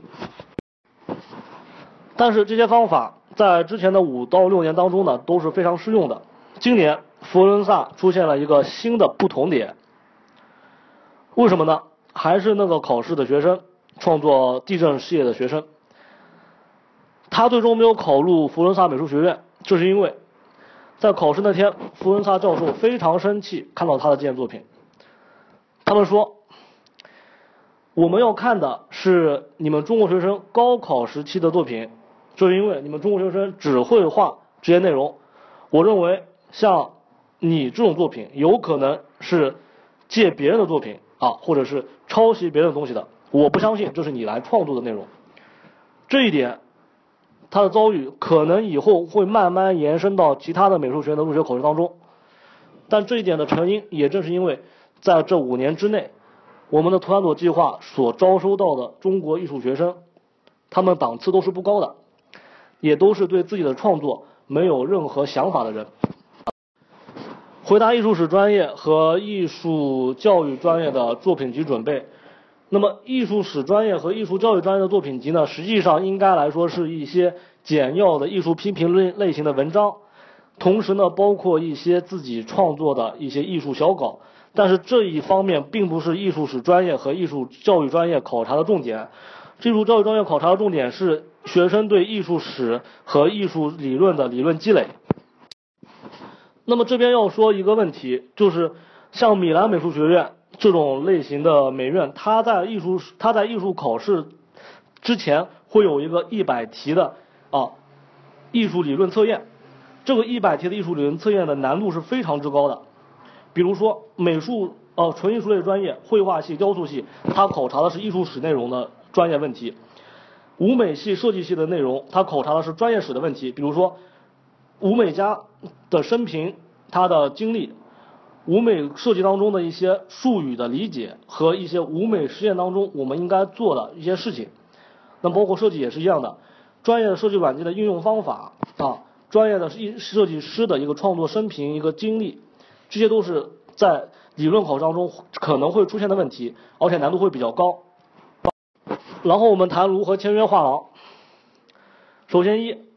我认为作为一个呃。画廊机构的成员，作为一个艺术机构的成员，我认为小画廊是并不值得去的。为什么呢？特别像中国的一些小画廊，他们实际上就是一个个体户，一个门市部。这些小画廊的平台平台不够大，所以说他不会去对自己签约的艺术家进行非常广的一个宣传，甚至来说呢，有些小画廊根本没有自己的网站。那么和画廊签订合同的时候呢，画廊一般要求啊，艺术家不能够在其他地方、其他领域当中去宣传和展出自己的作品，这就辖制住了一个艺术家的发展。所以说，如果是小画廊，那就不要去参加。我们可以通过自己的宣传，包括网络宣传，来打造自己的门面。然后通过我上面说的六步法则啊，我们可以逐渐的去接触其他的更有实力的画廊和更有实力的艺术品商人。然后我们谈画廊代理和画廊风格。我们在选择一个画廊的时候呢，首先要了解这个画廊原本代理过哪些艺术家。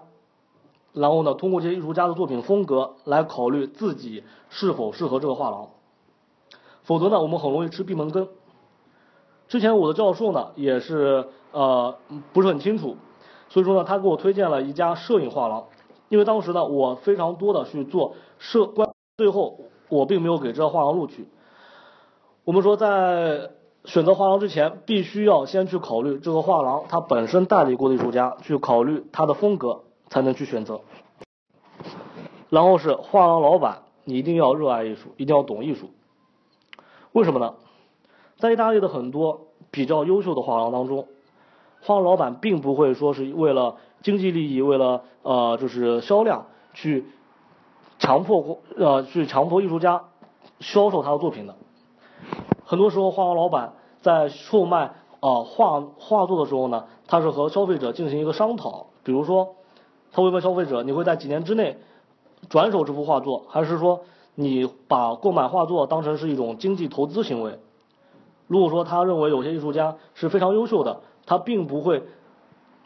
啊希望艺术家的作品成为一种经济的啊那个投资品，成为一种金融商品，而是想让这些作品被一些知名的收藏家，或者是说被一些知名的博物馆去收藏。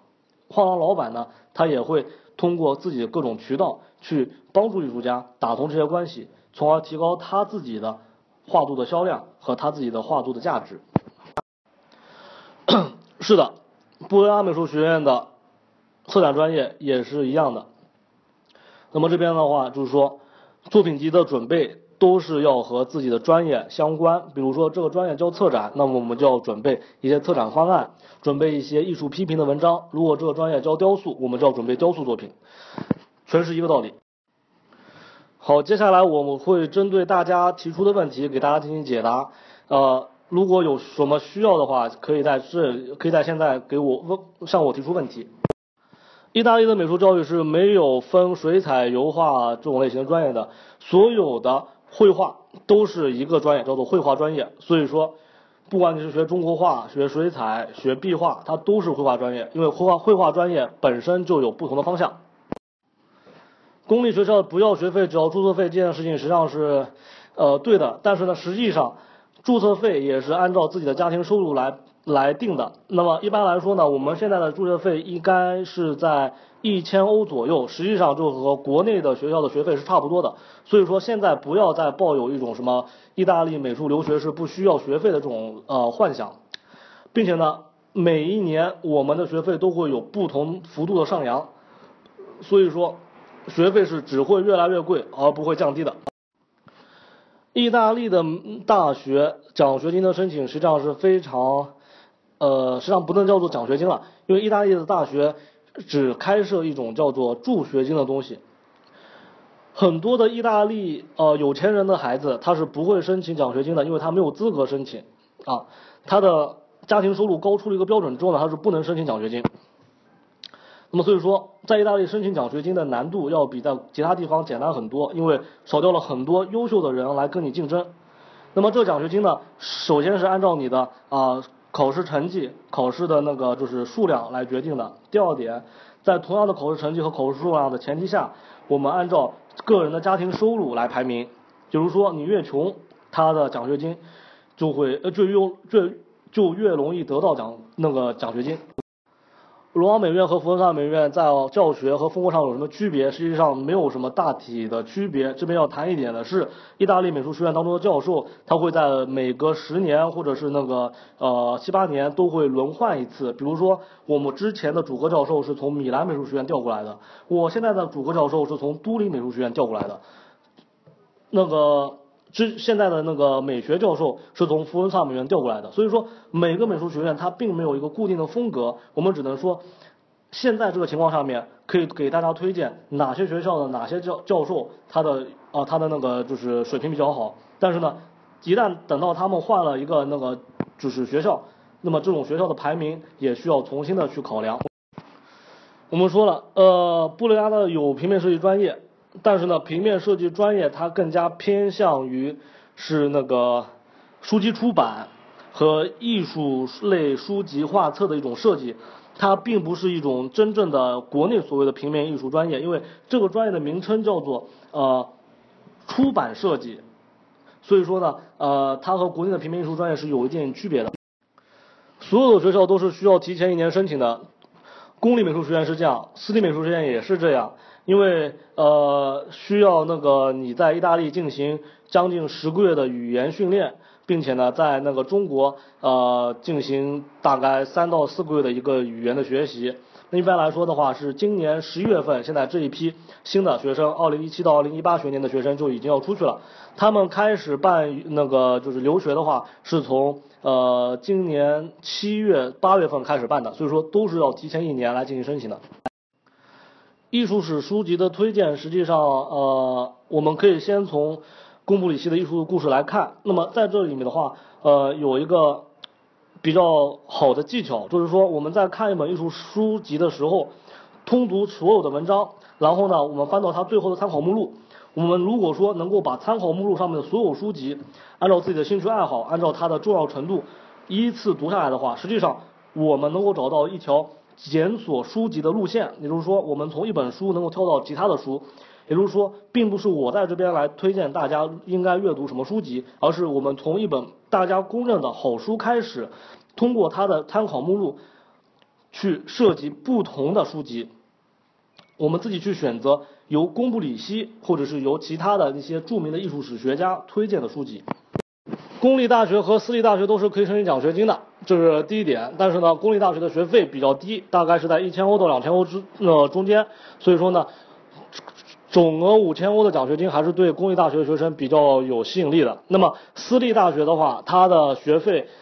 应该是在五千欧以上，像马兰欧尼有些都要到一万多欧了。那么啊不都要到一千，对都要到一一一万多欧了。所以说呢，五千欧的奖学金并不是。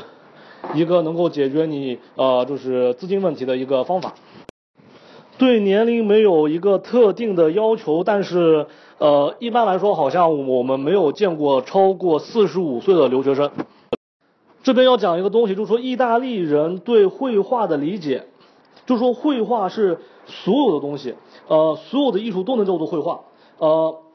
为什么会这么来的呢？在中世纪呃，在中世纪末期呃，文艺复兴初期的时候，有两个人，一个人叫做奥尔伯蒂，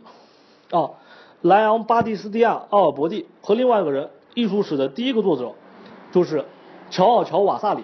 这两个人呢，在佛罗伦萨开办了一家学院，叫做设计学院。但这个设计 design 这个单词呢，在意大利语当中的意思实际上是素描，也就是说，意大利人把绘画素描认为是对一种事物的设计。那么这一点，达芬奇也是持同样的看法的。达芬奇甚至认为，我只要学会人体解剖，那么我就可以在物质层面上面塑造一个人。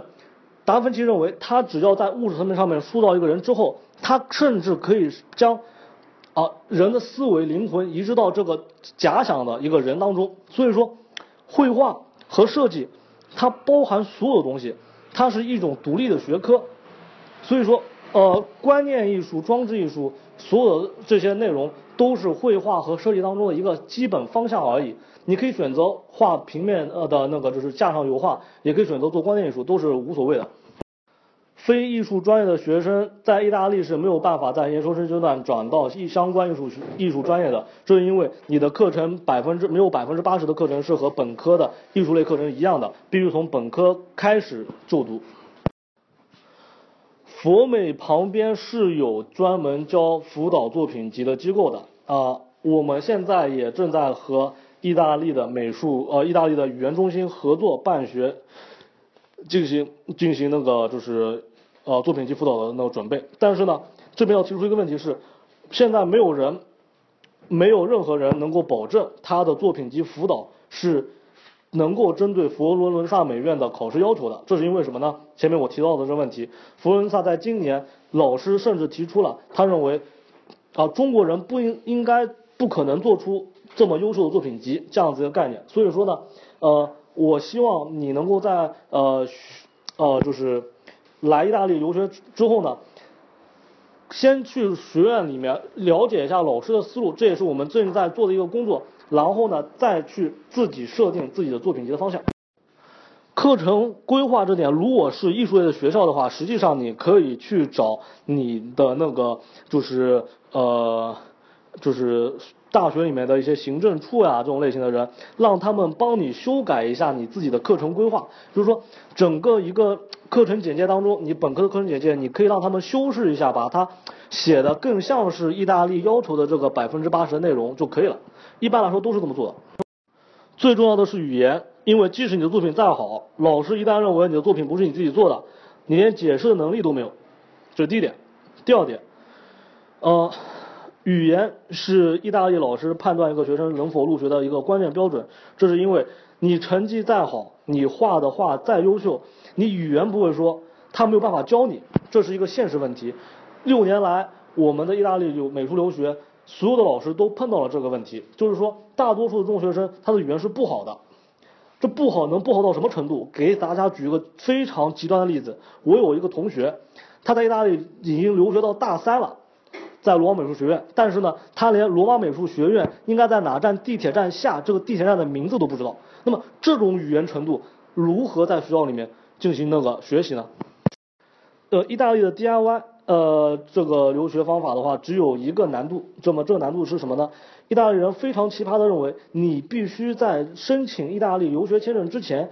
找到一个意大利的住房，并且呢，在那边取得一个住房证明。但这是不可能的一件事情。所以说，很多的学生呢，都是通过中介啊来进行申请这个东西。那么现在来说，一般呃，意大利人也意识到了这个问题，慢慢的可能会把住房证明这个要求呢，啊，就是呃规避掉。同时呢。也有很多的国内机构，它已经不做，就说是全部的一个就是留学规划，而是呢针对大家可能遇到的问题来设计一些专门的产品和服务。也就是说，比如说我们购买一个呃住房证明，或者是委托他们来找一个房子，那么这样子的话，其他内容都可以你自己 DIY 了。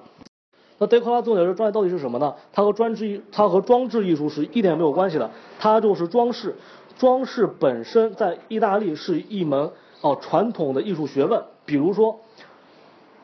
我们可以举一个例子，嗯，柏拉图曾经说过，啊，工匠生产的椅子实际上是概念的椅子的一种模拟物，那么每一把椅子实际上都是一个椅子的一，是是那把概念上的椅子的一个侧面，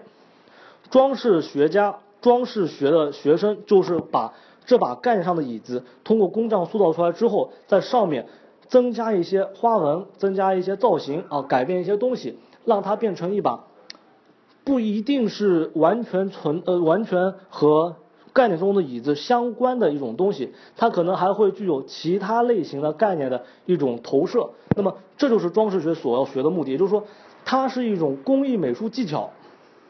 它不是纯它在中国语境当中可能不是一种纯艺术，它教授的是如何创造和生产一些工艺美术的作品。如何去装饰和美化我们的环境和生活？新艺术语言这专业呢，油画也是可以报的。但是呢，我要提醒大家的是，在意大利美术学院、公立美术学院当中，只有五大专业：绘画、雕塑、版画、装饰学和那个呃舞美啊，这五个专业是他们的拳头产品，是他们最重要的核心产品。其他奇奇怪怪的新多出来的那些专业。一般来说都是新开设的专业，所以说它的师资力量和它的教学规模、教育体系并不是特别的完善，也就是说，可能他们也不知道他们在教什么。在语言学习阶段去找预注册学校相关专业的教授咨询作品集。这个是很简单的一件事情，就比如说，你可以在语言学习阶段，比如比如说你在佛伦萨学语言，你要考佛伦萨美院，那么你就找到佛伦萨的师哥师姐，在他们上课的时候呢，让师哥师姐进行引荐，然后呢把自己介绍给教授，只要呃语言好，有点礼貌，实际上教授都还是挺喜欢这种类型的呃学生的。那么之前我们也有很多学生是通过在考前找到教授，然后呢咨询和询问一些作品集，通过教授给出一些意见呢，在考试之中呢获得比较好的成绩。第二点呢，主要是他认识你，他呃他跟你有一些关系，他会在其他更众多人当中呢去挑选那些他已经熟悉的人。如果是非艺术专业本科学生的话，可以申请意大利的艺术学院进行留学。呃，我只谈的是美术学院，但是呢，呃，不一定能够申请得上像罗马、米兰、佛罗伦萨、威尼斯这类型的大型美院。中档的美院像卡拉拉啊、波罗尼亚、呃，那个那那波里这种类型的美院呢，也不一定能够申请得上。如果说自己的美术素养和那个美术技巧不是特别扎实的话，那么我们可以选择一些那个比较小城市的美院，呃，这些美院呢也在不同方面有自己的长处，并不说它完全不好。比如说，在意大利最南部的有个美院叫做莱切美术学院，它呢是以呃文物修复为自己的专长的，它牛到什么程度呢？莱切美院的文物修修复专业，它是五年本科啊，两年研究生，七年读完之后。有厉害的人，他可以申请到那个联合国教科文组织的文物文物修复这样的一个机构进行工作。美院的档次是这么安排的，就说是呃，城市越厉害，城市越大的美院，它的教学质量和教学教学能力都会比较好。这是因为呢，呃，大家都喜欢在大城市里面进行工作，这是第一点，老师也是这么觉得的。第二点是大城市具有的教育资源比较丰富，所以说呢，呃，像米兰、罗马、佛罗伦萨、威尼斯这四大美院是呃意大利最厉害的美院。那么下面排下来的话，比如说有那个那不勒斯美术学院，那不勒斯美术学院的话，在装饰学啊、修复学上面都是非常厉害的学校。那么卡拉拉美术学院，卡拉拉美术学院的话，它是在那个意大利的叫什么？呃，雕塑方面是最厉害的一个学校。卡拉拉是大理石生产地啊。第二。那么第三个学校呢是波罗尼亚美术学院，中档当中的波罗尼亚美术学院，它对于那个呃，这漫画、插画、绘本这些专业都比较厉害。绘画专业的话，我们推荐的话是去像啊那个佛罗伦萨、威尼斯。威尼斯的话会比较偏当代一点，佛罗伦萨的话是稍微传统一些。但是呢，我们这边之前说过，就是一定要规避一个呃什么内容呢？就是呃僵尸形式主义，因为意大利的很多呃艺术家、青年学生，他们都喜欢画一些相关的呃就是风格呃就是那个表现主义的风格的作品，表达自己的情感，这点是非常不可取的。在国内教育当中，可能对我对于我自己的感觉来说的话，会比较缺失一个就是创作方法的训练。那么这是在意大利学校当中非常呃重视的一点。那么但是这个问题呢，只会在那个本科学呃本科教育当中进行培养。在研究生的话，教授一般会认为学生都具备了那个有一定基础的那个就是呃创作能力。那么的话，呃我们在国本读完之后，必须得。去培养自己的创作能力，就是说，按照我前面说的方法，就是说是那个，呃，在，呃，进行一些创作思维的训练，把一些东西放在一起，啊，去做它的相似性和它的不同性，呃，甚至说呢，是我们要关心很多的时政新闻，关心一些啊有趣的主题，这样子的话，对我们创作会有非常好的帮助。平面设计专业，说实话，在意大利还不够最好。我认为平面设计专业的话，最好是能够去像美国。日本这样子的类型的国家，或者是瑞士、荷兰这种北欧国家，哦，对，一些北欧国家也可以。呃，意大利的话不是特别好。呃，在米兰的话，比较好的学校还是私立的，像那个欧洲设计学院这种学校会比较好一点。留学申请都是自费的，一般来说的话，一年是十万多人民币就可以。包括所有的就是费用，包括呃来回国内的机票啊，一些美术创作上面使用的一些费用都可以。家具设计的话，在这边呃我倒是建议是你可以学一个装饰学这种类型的专业，但是第二点的话，你可以在那个这边呃选择一些或者找到一些那个家具制作工坊，因为意大利的这个所有的美术教育。啊，包括包括音乐教育，它都是一种师承关系。呃，像这种类型的专门的那个技能培训，只有在家具制手工家具制作工坊或者是呃手工古董家具修复工坊里面你才能学会。学校里面的一些教授呢，他并不是专业教这些东西的。那么同样的，服装设计包括一些那个西装定制这种类型的那个学习，都可以在一些商店里面做学徒啊。包括有些学生可以在意大利呃那个学习啊甜点制作，呃学习一些那个就是皮具制作，这都是在作坊模式上面学会的一些东西。那插画的话，在这边我们可以选择先就读绘画专业啊，或者是装饰专业，呃，这些是那个呃学校里面呃相关插画的专业。那么装饰装饰的话，可以去拿破仑美术学院就读，这是比较好的。然后另外一个波罗尼亚大学的专业是插画和那个绘本，那么这个它主要是以故事集的绘本为主，而不是以那个插画平面插画或者是商业插画为主的。美术理论研究生实际上有很多工作可以做，比如说你可以当呃画廊画廊的一些那个艺术顾问，去博物馆、美术馆、美美术机构工作。呃，另外的话，我们这边有很多美术理论的毕业生，呃，不只是意大利的，还包括国内认识的朋友，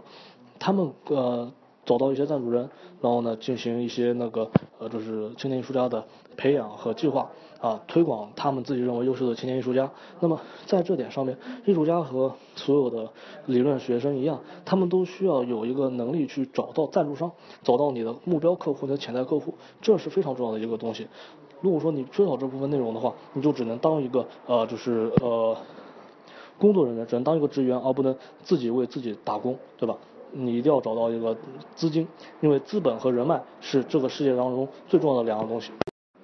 达芬奇语言学校还是挺好的，因为它是一个新的语言学校，所以说它没有其他的呃就是语言学校那样有那么多中国人。第二点呢，它现在开始可能计划有一些游学准备，就是说是呃你在意大利阅读语言的这十个月可以有，比如说三个月在佛罗萨，三个月在米兰，三个月在罗马这样一种游游游学的一个东西。那么这样子的话，可以让学生。大大致的了解这些学校，美院没有被录取是有两个呃没有被录取的，就是结果，一个呢是叫做 non a m e s 就是没有被录取，直接没被录取；另外一个叫做 non ammesso con i s e 了吧，意思就是你被录取了。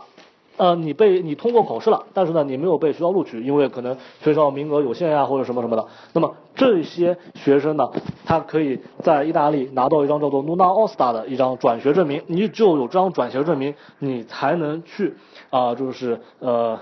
其他的学校里面转学啊，其他非艺术学校转学。如果你没有这张转学证明呢，会碰到一个问题，就说是意大利的移民局不会接受你的居留申请。也就是说，你即使进了学校，但是呢，你拿不到居留，你也不能。合法的居留在意大利。那么现在的话，呃，一些私立美院可能会呃开设一些课程，或者是呃开设一些服务，帮助没有考进学生、没有考进学校的那个学生进行转学。嗯，比如说一些大型的私立美院也会有这种服务。另外呢，就是像我们前面说过的，呃，在布雷西亚的喇叭美术学院。卡拉拉不是大城市，但是呢，卡拉拉是。意大利大理石雕塑的大理石原材料的生产地，同时呢，它在雕塑方面呢是非常专业的一家学校。它主要做的呢是那个就是写实雕塑和一些那个呃基于硬质材料的雕塑，比如说呃大理石雕塑，比如说一些那个呃铸造类的雕塑。啊，当代艺术的话，它也会有些设计，但是它并不像米兰或者是威尼斯那样那么当代。再给大家十五分钟的时间提问，呃，如果大家没有问题的话，我在二十分钟之后就关闭 live 了。对于马上要毕业的学生来说呢，我觉得准备实际上是在大一开始就要做的。那么前面说过的，要有基本的理论素养的培养，要有呃艺术创作的一个基本方向的一个就是计划。那么在这边的话，呃，我可以提两点。首先第一点是。所有的呃纯准备从事纯艺行业的，就是绘画类啊，包括雕塑类的学生，都应该有呃一个具体的呃就是作品集或者是作品自个人作品风格的一种描述，不管你是本科生还是研究生。那么这一些描述的话，如果你自己没有办法做到，你应该去找相关专业的同学、好朋友来帮你呃做这些描述，比如说让一个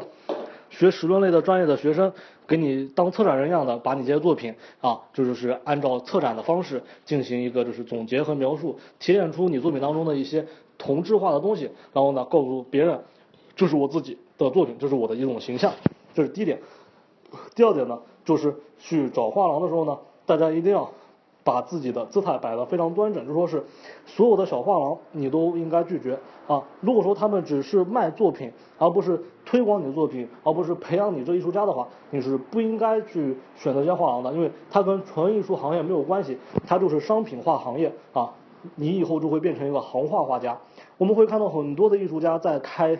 呃展览，就比如说在七九八，比如说在那个上海的 M 零，但是这些你这些地方的很多工作室。它实际上不是画廊，它不是艺术画廊，它是行话画廊，因为它和行话是没有任何区别的。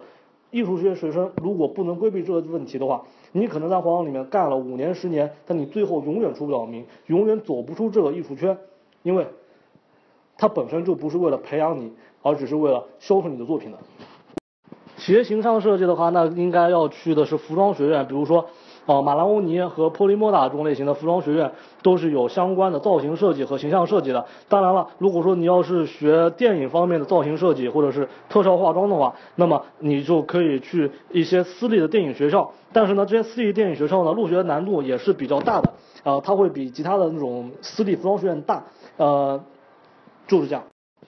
策展并不只是理论学习，也就是说，呃，一个。艺术史家不一定能当好个策展人，因为策展它是需要在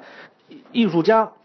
艺术机构和艺术投资人或者是资本上面进行一个权衡的人，他要告诉某一方啊，艺术家他的作品有那个很好的地方，他要告诉那个就是呃就是另外一方说这个资本商他投资你的作品，他是出于维护艺术或者是去的那个发展你或者是这样一个目的的。他要做这样这种这种权衡。另外呢，那个策展人还需要一些呃相应的策展技巧，比如说你要计算啊展览的预呃那预算，他要学会如何去海关报报关，他要那个就是整体的调控这一些内容，这都是策展的一个呃要学习的内容。那么这些东西的话，必须得跟着一个策展人，或者说跟着一个艺术机构。一个大型的画廊去学去做，才能够知道里面的门道。另外包括一点，就说是我们比如说有本书啊，吕鹏写的叫做什么艺术的操作，在这本书里面呢，呃，会发现一九九一年广州美三年展的第二届广州三年展，吕鹏在作品当中这个合同当中这么写的，说是一个艺术家，你在这个售卖作品的时候，我可以在三年内保证他的作品翻番。啊，怕保证他的作品价值翻番。如果你这个作品价值没有翻番呢，我把这件作，你可以把这件作品无偿退回给啊，就是我们的那个就是展览馆啊，他就提供一个作品销售售后服务。这是一九九一年就出现的事情。那么到今天，实际上在这个中国艺术界有非常多的潜规则和非常多的这种啊具体的一个合同签署呀，包括一些艺术家联系的方式方法。所以说你不在当中工作过的话，你是没有办法去学到这些东西的。呃，佛罗伦萨的收入水平要高的，呃，要要低的多了。罗马的话，一个房子现在大概涨到了一百二十平，大概是在一千五百欧左右。呃，佛罗伦萨的话就便宜很多了。其他内容实际上是差不多的啊，比如你那个呃消费品，呃你的那个就是日常用品的开销，这意大利基本上是统一价钱的，主要就是在住房问题上面。住房问题，那住房价格只要便宜，它的那个就是价格就会便宜很多。意大利有搞陶艺的，很多大学像装饰课，呃，装饰学的这个课程里面都会有一门陶艺课程。但是呢，真正呃，就说是去做陶艺的学校，去教陶的学校比较少。那么在意大利的话，在相关领域当中，我们更加注重的像是马赛克技术，比如说在呃。意大利呃东部的海岸线上有个城市叫做拉文纳，拉文纳呢有一家专门教授马赛克技术的学校，也是国立大学啊。那么这家学校的话，呃，对于马赛克技术的培养是非常好的。那么陶艺的话，呃，并不像国内那么就是出名，呃，很多也它的技术技技术上也不一定有比国内要好。好。语言是我们在意大利学习过程当中，但并不说是最困难的一个东西。呃，意大利人一直认为中国学生语言不好，他们学习能力、学习语言的能力不强。但是反看日本学生和韩国学生，同样都是汉字文化圈的学生，他们的意大利语的学习速度就会比较快。那么原因是什么呢？原因是很多学生在意大利学习语言的过程当中呢，他们是扎堆生活在一起的，他们不想跟外国人交流，他们也呃不愿意去跟外国人交流，所以说呃这会导致他们的语言学习。速度大大降低。那么就就我自己举例子，我是二零一零年十一月份得知这个消息，所以呢我在国内没有学语言。然后呢我在二零一一年的那个呃两二月底出的意大呃那出国去的意大利。那么之前我从来没有学过意大利语，我凭着我那个上海高考一百三十七分的那个高考英语成绩呢，啊我在意大利花了六个月的时间，到了八月份就考出了必要证书。那么这是。我的学习速度，但同时很多学生可能学习了六个月，他只能考出 A 二。所以说呢，现在意大利要求呢，每个学生在意大利的语言学习时间必须超过十个月。那实际上测胆实实践这个问题是非常简单的，可以自己去做。我上午前面说过的，在意大利也好，在呃中国也好，你抓几个你自己觉得认为比较优秀的学生，然后呢，你作为策展人，你自己当策展人，然后给他们联系。掌管联系投资商，联系购买人，啊，OK，那一个展览就搞出来了，难度很大吗？实际上不是很大的。呃，我们之前在佩鲁贾，在罗马，啊，然后包括在南京和广州，我们搞了一个罗马美术学院的绘画系毕业生的一个巡展。那我和另外一个人一起搞的。那么这所有的场地，所有的那个这投资都是我们自己搞定的。那么当时我们也只是二十三岁、二十四岁的学生。啊，我们没有任何背景，家里也不是说是有那个呃亲戚或者是有朋友是从事这方面的行业的人，但是呢，只要通过你肯问肯学，呃，还是有机会能够让你直接进入一个策展实践的，呃，是这样子的一个关系。跟策展人的话比较难，因为那个策展人自己都很忙，而且他有自己的助手。一般来说，一个策展人可能会有两三个助手，这是很正常的一件事情。而且呢，如果你要找到策展人的助手的话，你必须得认识一些其他的人，比如说你要认识画廊经纪人，你要认识。学校里面非常厉害的教授，你才能有机会跟策展人见面。但是跟策展人见面不一定就有机会能够让他把你变成他的助手啊，这个是要考虑到一个机会一个概率的。所以说，最重要方法学习策展：一进入画廊，二自己干。意大利呃。在设计类专业上面的话，比较擅长的是有这几项：一是时装设计啊，服装设计，像那个呃意大利的奢侈品，我们都知道，包括皮具设计、鞋具设计都是非常厉害的一个专业。意大利的第二个厉害的专业是它的那个工业设计，就比如说汽车造型设计，这是意大利非常强的一个专业。另外一点是它的室内环境设计，但是这个东西呢，它不是在呃那个叫什么美术学里面教的。室室内设计这个东西在意大利是在综合性的理工大学里面教的，比如说米兰理工大学的那个建筑系，它也有一些室内设计方向，啊，然后呢，室内设计之外还有就是材料学，意大利的材料学是非常有名的，就比如说呃，我们之前在二零一零的上海世博会，意大利馆使用的那种透明混凝土的材料，啊，这是意大利人发明这种材料，那么这一些设计的专业，都是意大利比较有名的一些专业，其他的话。其他的设计在意大利并不是非常的厉害，也希望大家可以规避一些呃非强势的专业，选择一些强势专业来就读。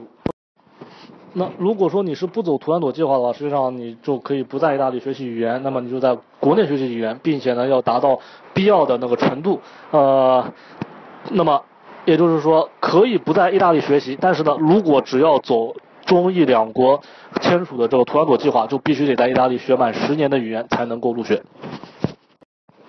学习语言的经历，我前面已经说过了，你可以看一下上面的一些语音。呃，是方法就是说通过构词法啊、词源学字典这种词源学的方法，还有用语料库的方法进行学习。那么这种学习呢，是我在那个英语学习当中总结的一些经验，因为我在英语学习当中也是通过这种方法进行学习的。呃。词源学同样也可以帮助我们进行那个艺术史的学习，因为很多词源它是在艺术史和美学史上面是有一定定义的，所以说我们可以通过词源的学习来学习到一些艺术史和美学史的知识，这是第一点。第二点的话是那个构词法，构词法的话就是说是一种举一反三的学习方法。比如说我们认识到了一个词根和认识到了一些呃那个构词组件，那么我们就可以通过词根和构词组件去自己搭配进行一个重新造词的那个能力。同时我们看到一些不认识单词呢，只要认识词根，我们就能大致猜出这些单词是意思。所以说在意大利语考试当中呢，或者是在阅读意大利语文献当中的时候呢，很多单词可能是意大利人他们自己都呃没有见过的，但是呢。只要通过认识了构词组件，我们就能知道这单词什么意思。单词一旦攻破，语法实际上是不难的东西，因为语法的规则比单词少了少特别特别多。所以说最重要的还是单词积累，并且呢，呃，很多实况上面你的那个单词积累到一定程度，呃，实际上把这些单词蹦出来，意大利人也能听得懂你在说什么。如果大家没有其他的问题的话，我就准备关闭 live 了。最后等大家五分钟。具体的技法问题呢，实际上并不是我们这边能够讨论的问题，因为我必须得看到你的具体作品才能够，呃，去分析或者讨论在技法上的一些改进问题。但是第，但最重要的一点呢是说，呃，一件艺术作品它并不是以技法为主的，它更重要的是艺术作品背后它所具有的一些人文价值和它你要表和你所想要表达的内容是否能够被啊艺术圈和艺术世界去接受。为什么这么说呢？主要是艺术世界，它对一件作品是否能够成为艺术品的定义是具有一种呃。不断变化着的一种动态的风格标准来定义的，也就是说，今天我们可能会看见很多的抽象表现主义、一些极简主义的作品能够成为艺术品，它能很快的成为艺术品，因为它在这方面是和其他极简主义一样是具有相似性的。但第二点是，大众和社会喜欢这样类型的作品，也就是说，你的技法再高，比如说我现在具有非常高超的啊写实雕塑的技法，但这并不一定能够让你成为艺术家。你可能可以成为一个非常厉害的写实雕塑的一个呃，就是雕塑师，或者是你成为一个呃绘画呃能力非常强的一个画匠，但是你不能成为艺术家。艺术家必须要求你能够融入这个艺术世界，必须要求你能够自己变成一个受到艺术世界肯定，并且呢能够有一定啊就是呃收藏者的资源，也有一定那个就是市场的人。没有市场是没有办法谈艺术的，所以说。呃，技法并不是并不是最重要的，最重要的是你想说什么，你的客户是谁，你准备卖给谁，而且他是否能够在艺术圈有一定地位，这是我们这些出身平凡的艺术家必须先去考虑的问题。技法实际上是其次的。实际上，我们很多人都看错了基础训练的意义。实际上，基础训练是呃观看的能力，就说是我要知道。什么画面是正确的？什么画面是符合现在的艺术市场的？呃，因为只有知道了这些东西的内容之后和它的评判标准之后呢，我呢才能够我才能够创造出相似的这种画面。也就是说，你可以训练你的排线，可以训练你的呃色彩调和的能力、写实技法、构图都可以，但是你必须得改变一个观点，就说是你做的这些作品再好。对于你来说再好的作品，它只要一旦不符合艺术圈和艺术世界的人士认为的这种家族相似性，就说是你的作品和他们是不相似的，不是一件他们认为的艺术作品的话，你的再高超的技法也是没有用的。所以说，基础训练的第一点就是认识作品，啊，学会鉴赏的能力，学会判断什么画面，什么东西是好的，什么东西是不好的。也许你的作品。在诸多方面是与艺术界的定义的作品是相似的，但是呢，你表现出一点点东西啊，表现出一点新的东西，它就是创新。但是你完全的去表现出这些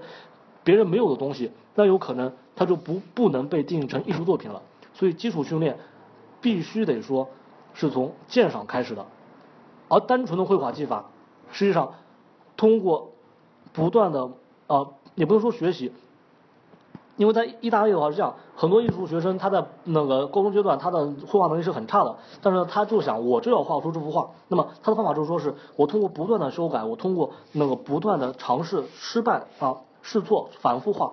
我通过一天两天不如果是不行的话，是一个月两个月我就能画出一幅很棒的作品。也就是说只要找到了这样子的一幅画面，你只要尝试努力的去做，单纯的技法训练是会在创作过程当中解决的。所以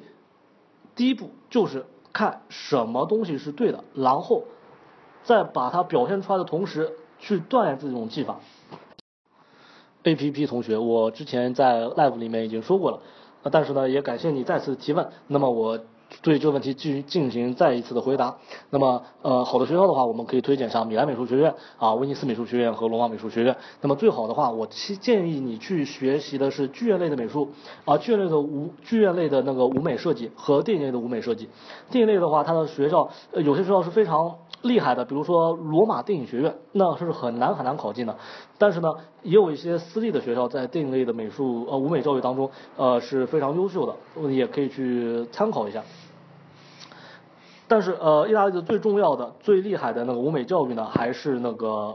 剧院类舞美，因为意大利有非常多的剧院，也有非常多的剧院类舞美的实习机会。小到社区，有些时候社区也会有些自己的剧场，你可以进行一些锻炼。大到一些国家的或者是政府的一些那个剧院，那么这些剧院呢是上演大型的舞美呃大型的戏剧表演活动的，那么这个时候也可以有通也有很多那个 workshop 的机会，让学生呢去工作坊里面进行工作，和那个就是呃正式的舞美呃就是相关的工作人员呢进行交流学习啊，这都是那个非常好的。那么比较推荐的话是最推荐的是米兰美术学院。佛美之类的美术学院研究生的名额的话，一般也就是十个。到十五个，最多不会超过十五个。那么考试的学生的话，应该是这样来说的：佛罗伦萨美术学院的考生比例和录取比例是四比一，也就是说四个人里面录一个。罗马的话，呃，因为有黑幕不好谈。米兰的话大概是三比一。呃，威尼斯的话，呃，考生特别少，但是他的要求特别严格，所以说呢，呃，只能看那个就是考生自己的具体水平。威尼斯美术学院的那个录取，它是呃叫什么呀？就是呃宁缺毋滥的。呃，如果说要按照那个呃，就是国内高考的标准来说的话，我的美术功底实际上是一般的。我在上海那个呃，就是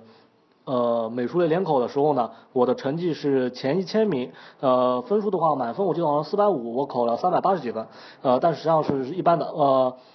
并没有能够达到那个央美油画系这样子的一个程度。呃，但是呢，呃，相比之下，已经会好过很多那个来意大利留学的中国学生。那么现在的话，呃，稍微有一点好转，因为很多呃来意大利留学的美术学生呢，呃，也很多是呢，因为文化课成绩太差，所以说呃没有办法在国内入学的一些央美和国美的落榜生。但是大多数的学生还是一些呃文化课成绩又差、专业课成绩又差的学生。所以说，只要在专业课上面或者是在文化上面有一定的呃基础和那个就是学习的呃能力的话，实际上还是很容易能够入学的。服装学院形象设计的入学标准没有什么，因为私立美术学院一般来说没有什么呃呃就是呃那个入学标准，只要有钱都能上。呃，但是呢，它毕业很难。私立美术学院的话，它是呃非常高强度的一个工作，比如说我有。我们以前有学生在普利莫达，在呃那个马拉欧尼呃学服装设计，他们的经验是一般来说一周大概只有周日能够稍微休息一下，每天合眼睡觉的时间不会超过五到六个小时，一直在工作，每天都是在那个呃就是做衣服、设计衣服、上课啊、跟老师汇报情况等等等等的事情，呃。大学三年甚至是四年都是这样，所以说呢，呃，入学难，但是毕业很难很难。留在意大利实际上是很简单，呃，第一点是我们中国人，意大利也现在希望跟中国合作，所以说呢，借助我们的啊“一带一路”计划，所以说呃很多学生都可以留在意大利，因为他们缺少中文翻译。呃，第二点，呃，对就业能力的要求的话，首先一是良好的意大利语，良好的中文以及良好的那个就是英语表达能力。第二点的话是根据不同的行业，比如说你做纯艺术类的话，你可能需要的是呃一些艺术技法的判定啊的能力，艺艺术技艺艺术鉴赏的能力，还包括一些文案写作能力。那么我在意大利美术学呃在画廊里面和那个艺术机构工作当中呢，我比较突出的能力是一个是。对展品的摄影能力，还有呢是那个艺术史的基本知识以及那个文案写作能力。那么这艺术史基本知识呢是在画廊当中表现出来的，呃，我之前的一个工作呢是在是给画廊的很多藏品，包括是一些那个呃就是新购买进来的产品呢做一些啊就是说呃入库的一些工作，那么就需要判定技法、判定年代和。一定的程度上，我们也我们也需要做第一次的判定真伪的一个工作。那么这个的话是需要通过大量的实践来那个学到的。那么画廊最开始的三个月呢，呃，我和一些师傅学过一些那个对于版画和油画的一些真伪判定的一些东西。那么并且呢，在这三年当中呢，也那个学到了很多新的内容知识。呃，越多的能力越好。比如说你。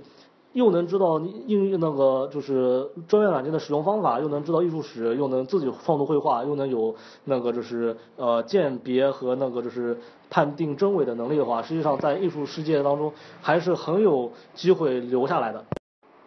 呃，不是呃，对于我来说的话，北服这家学校还可以，因为它至少没有坑自己的学生，它坑的是一些呃就是。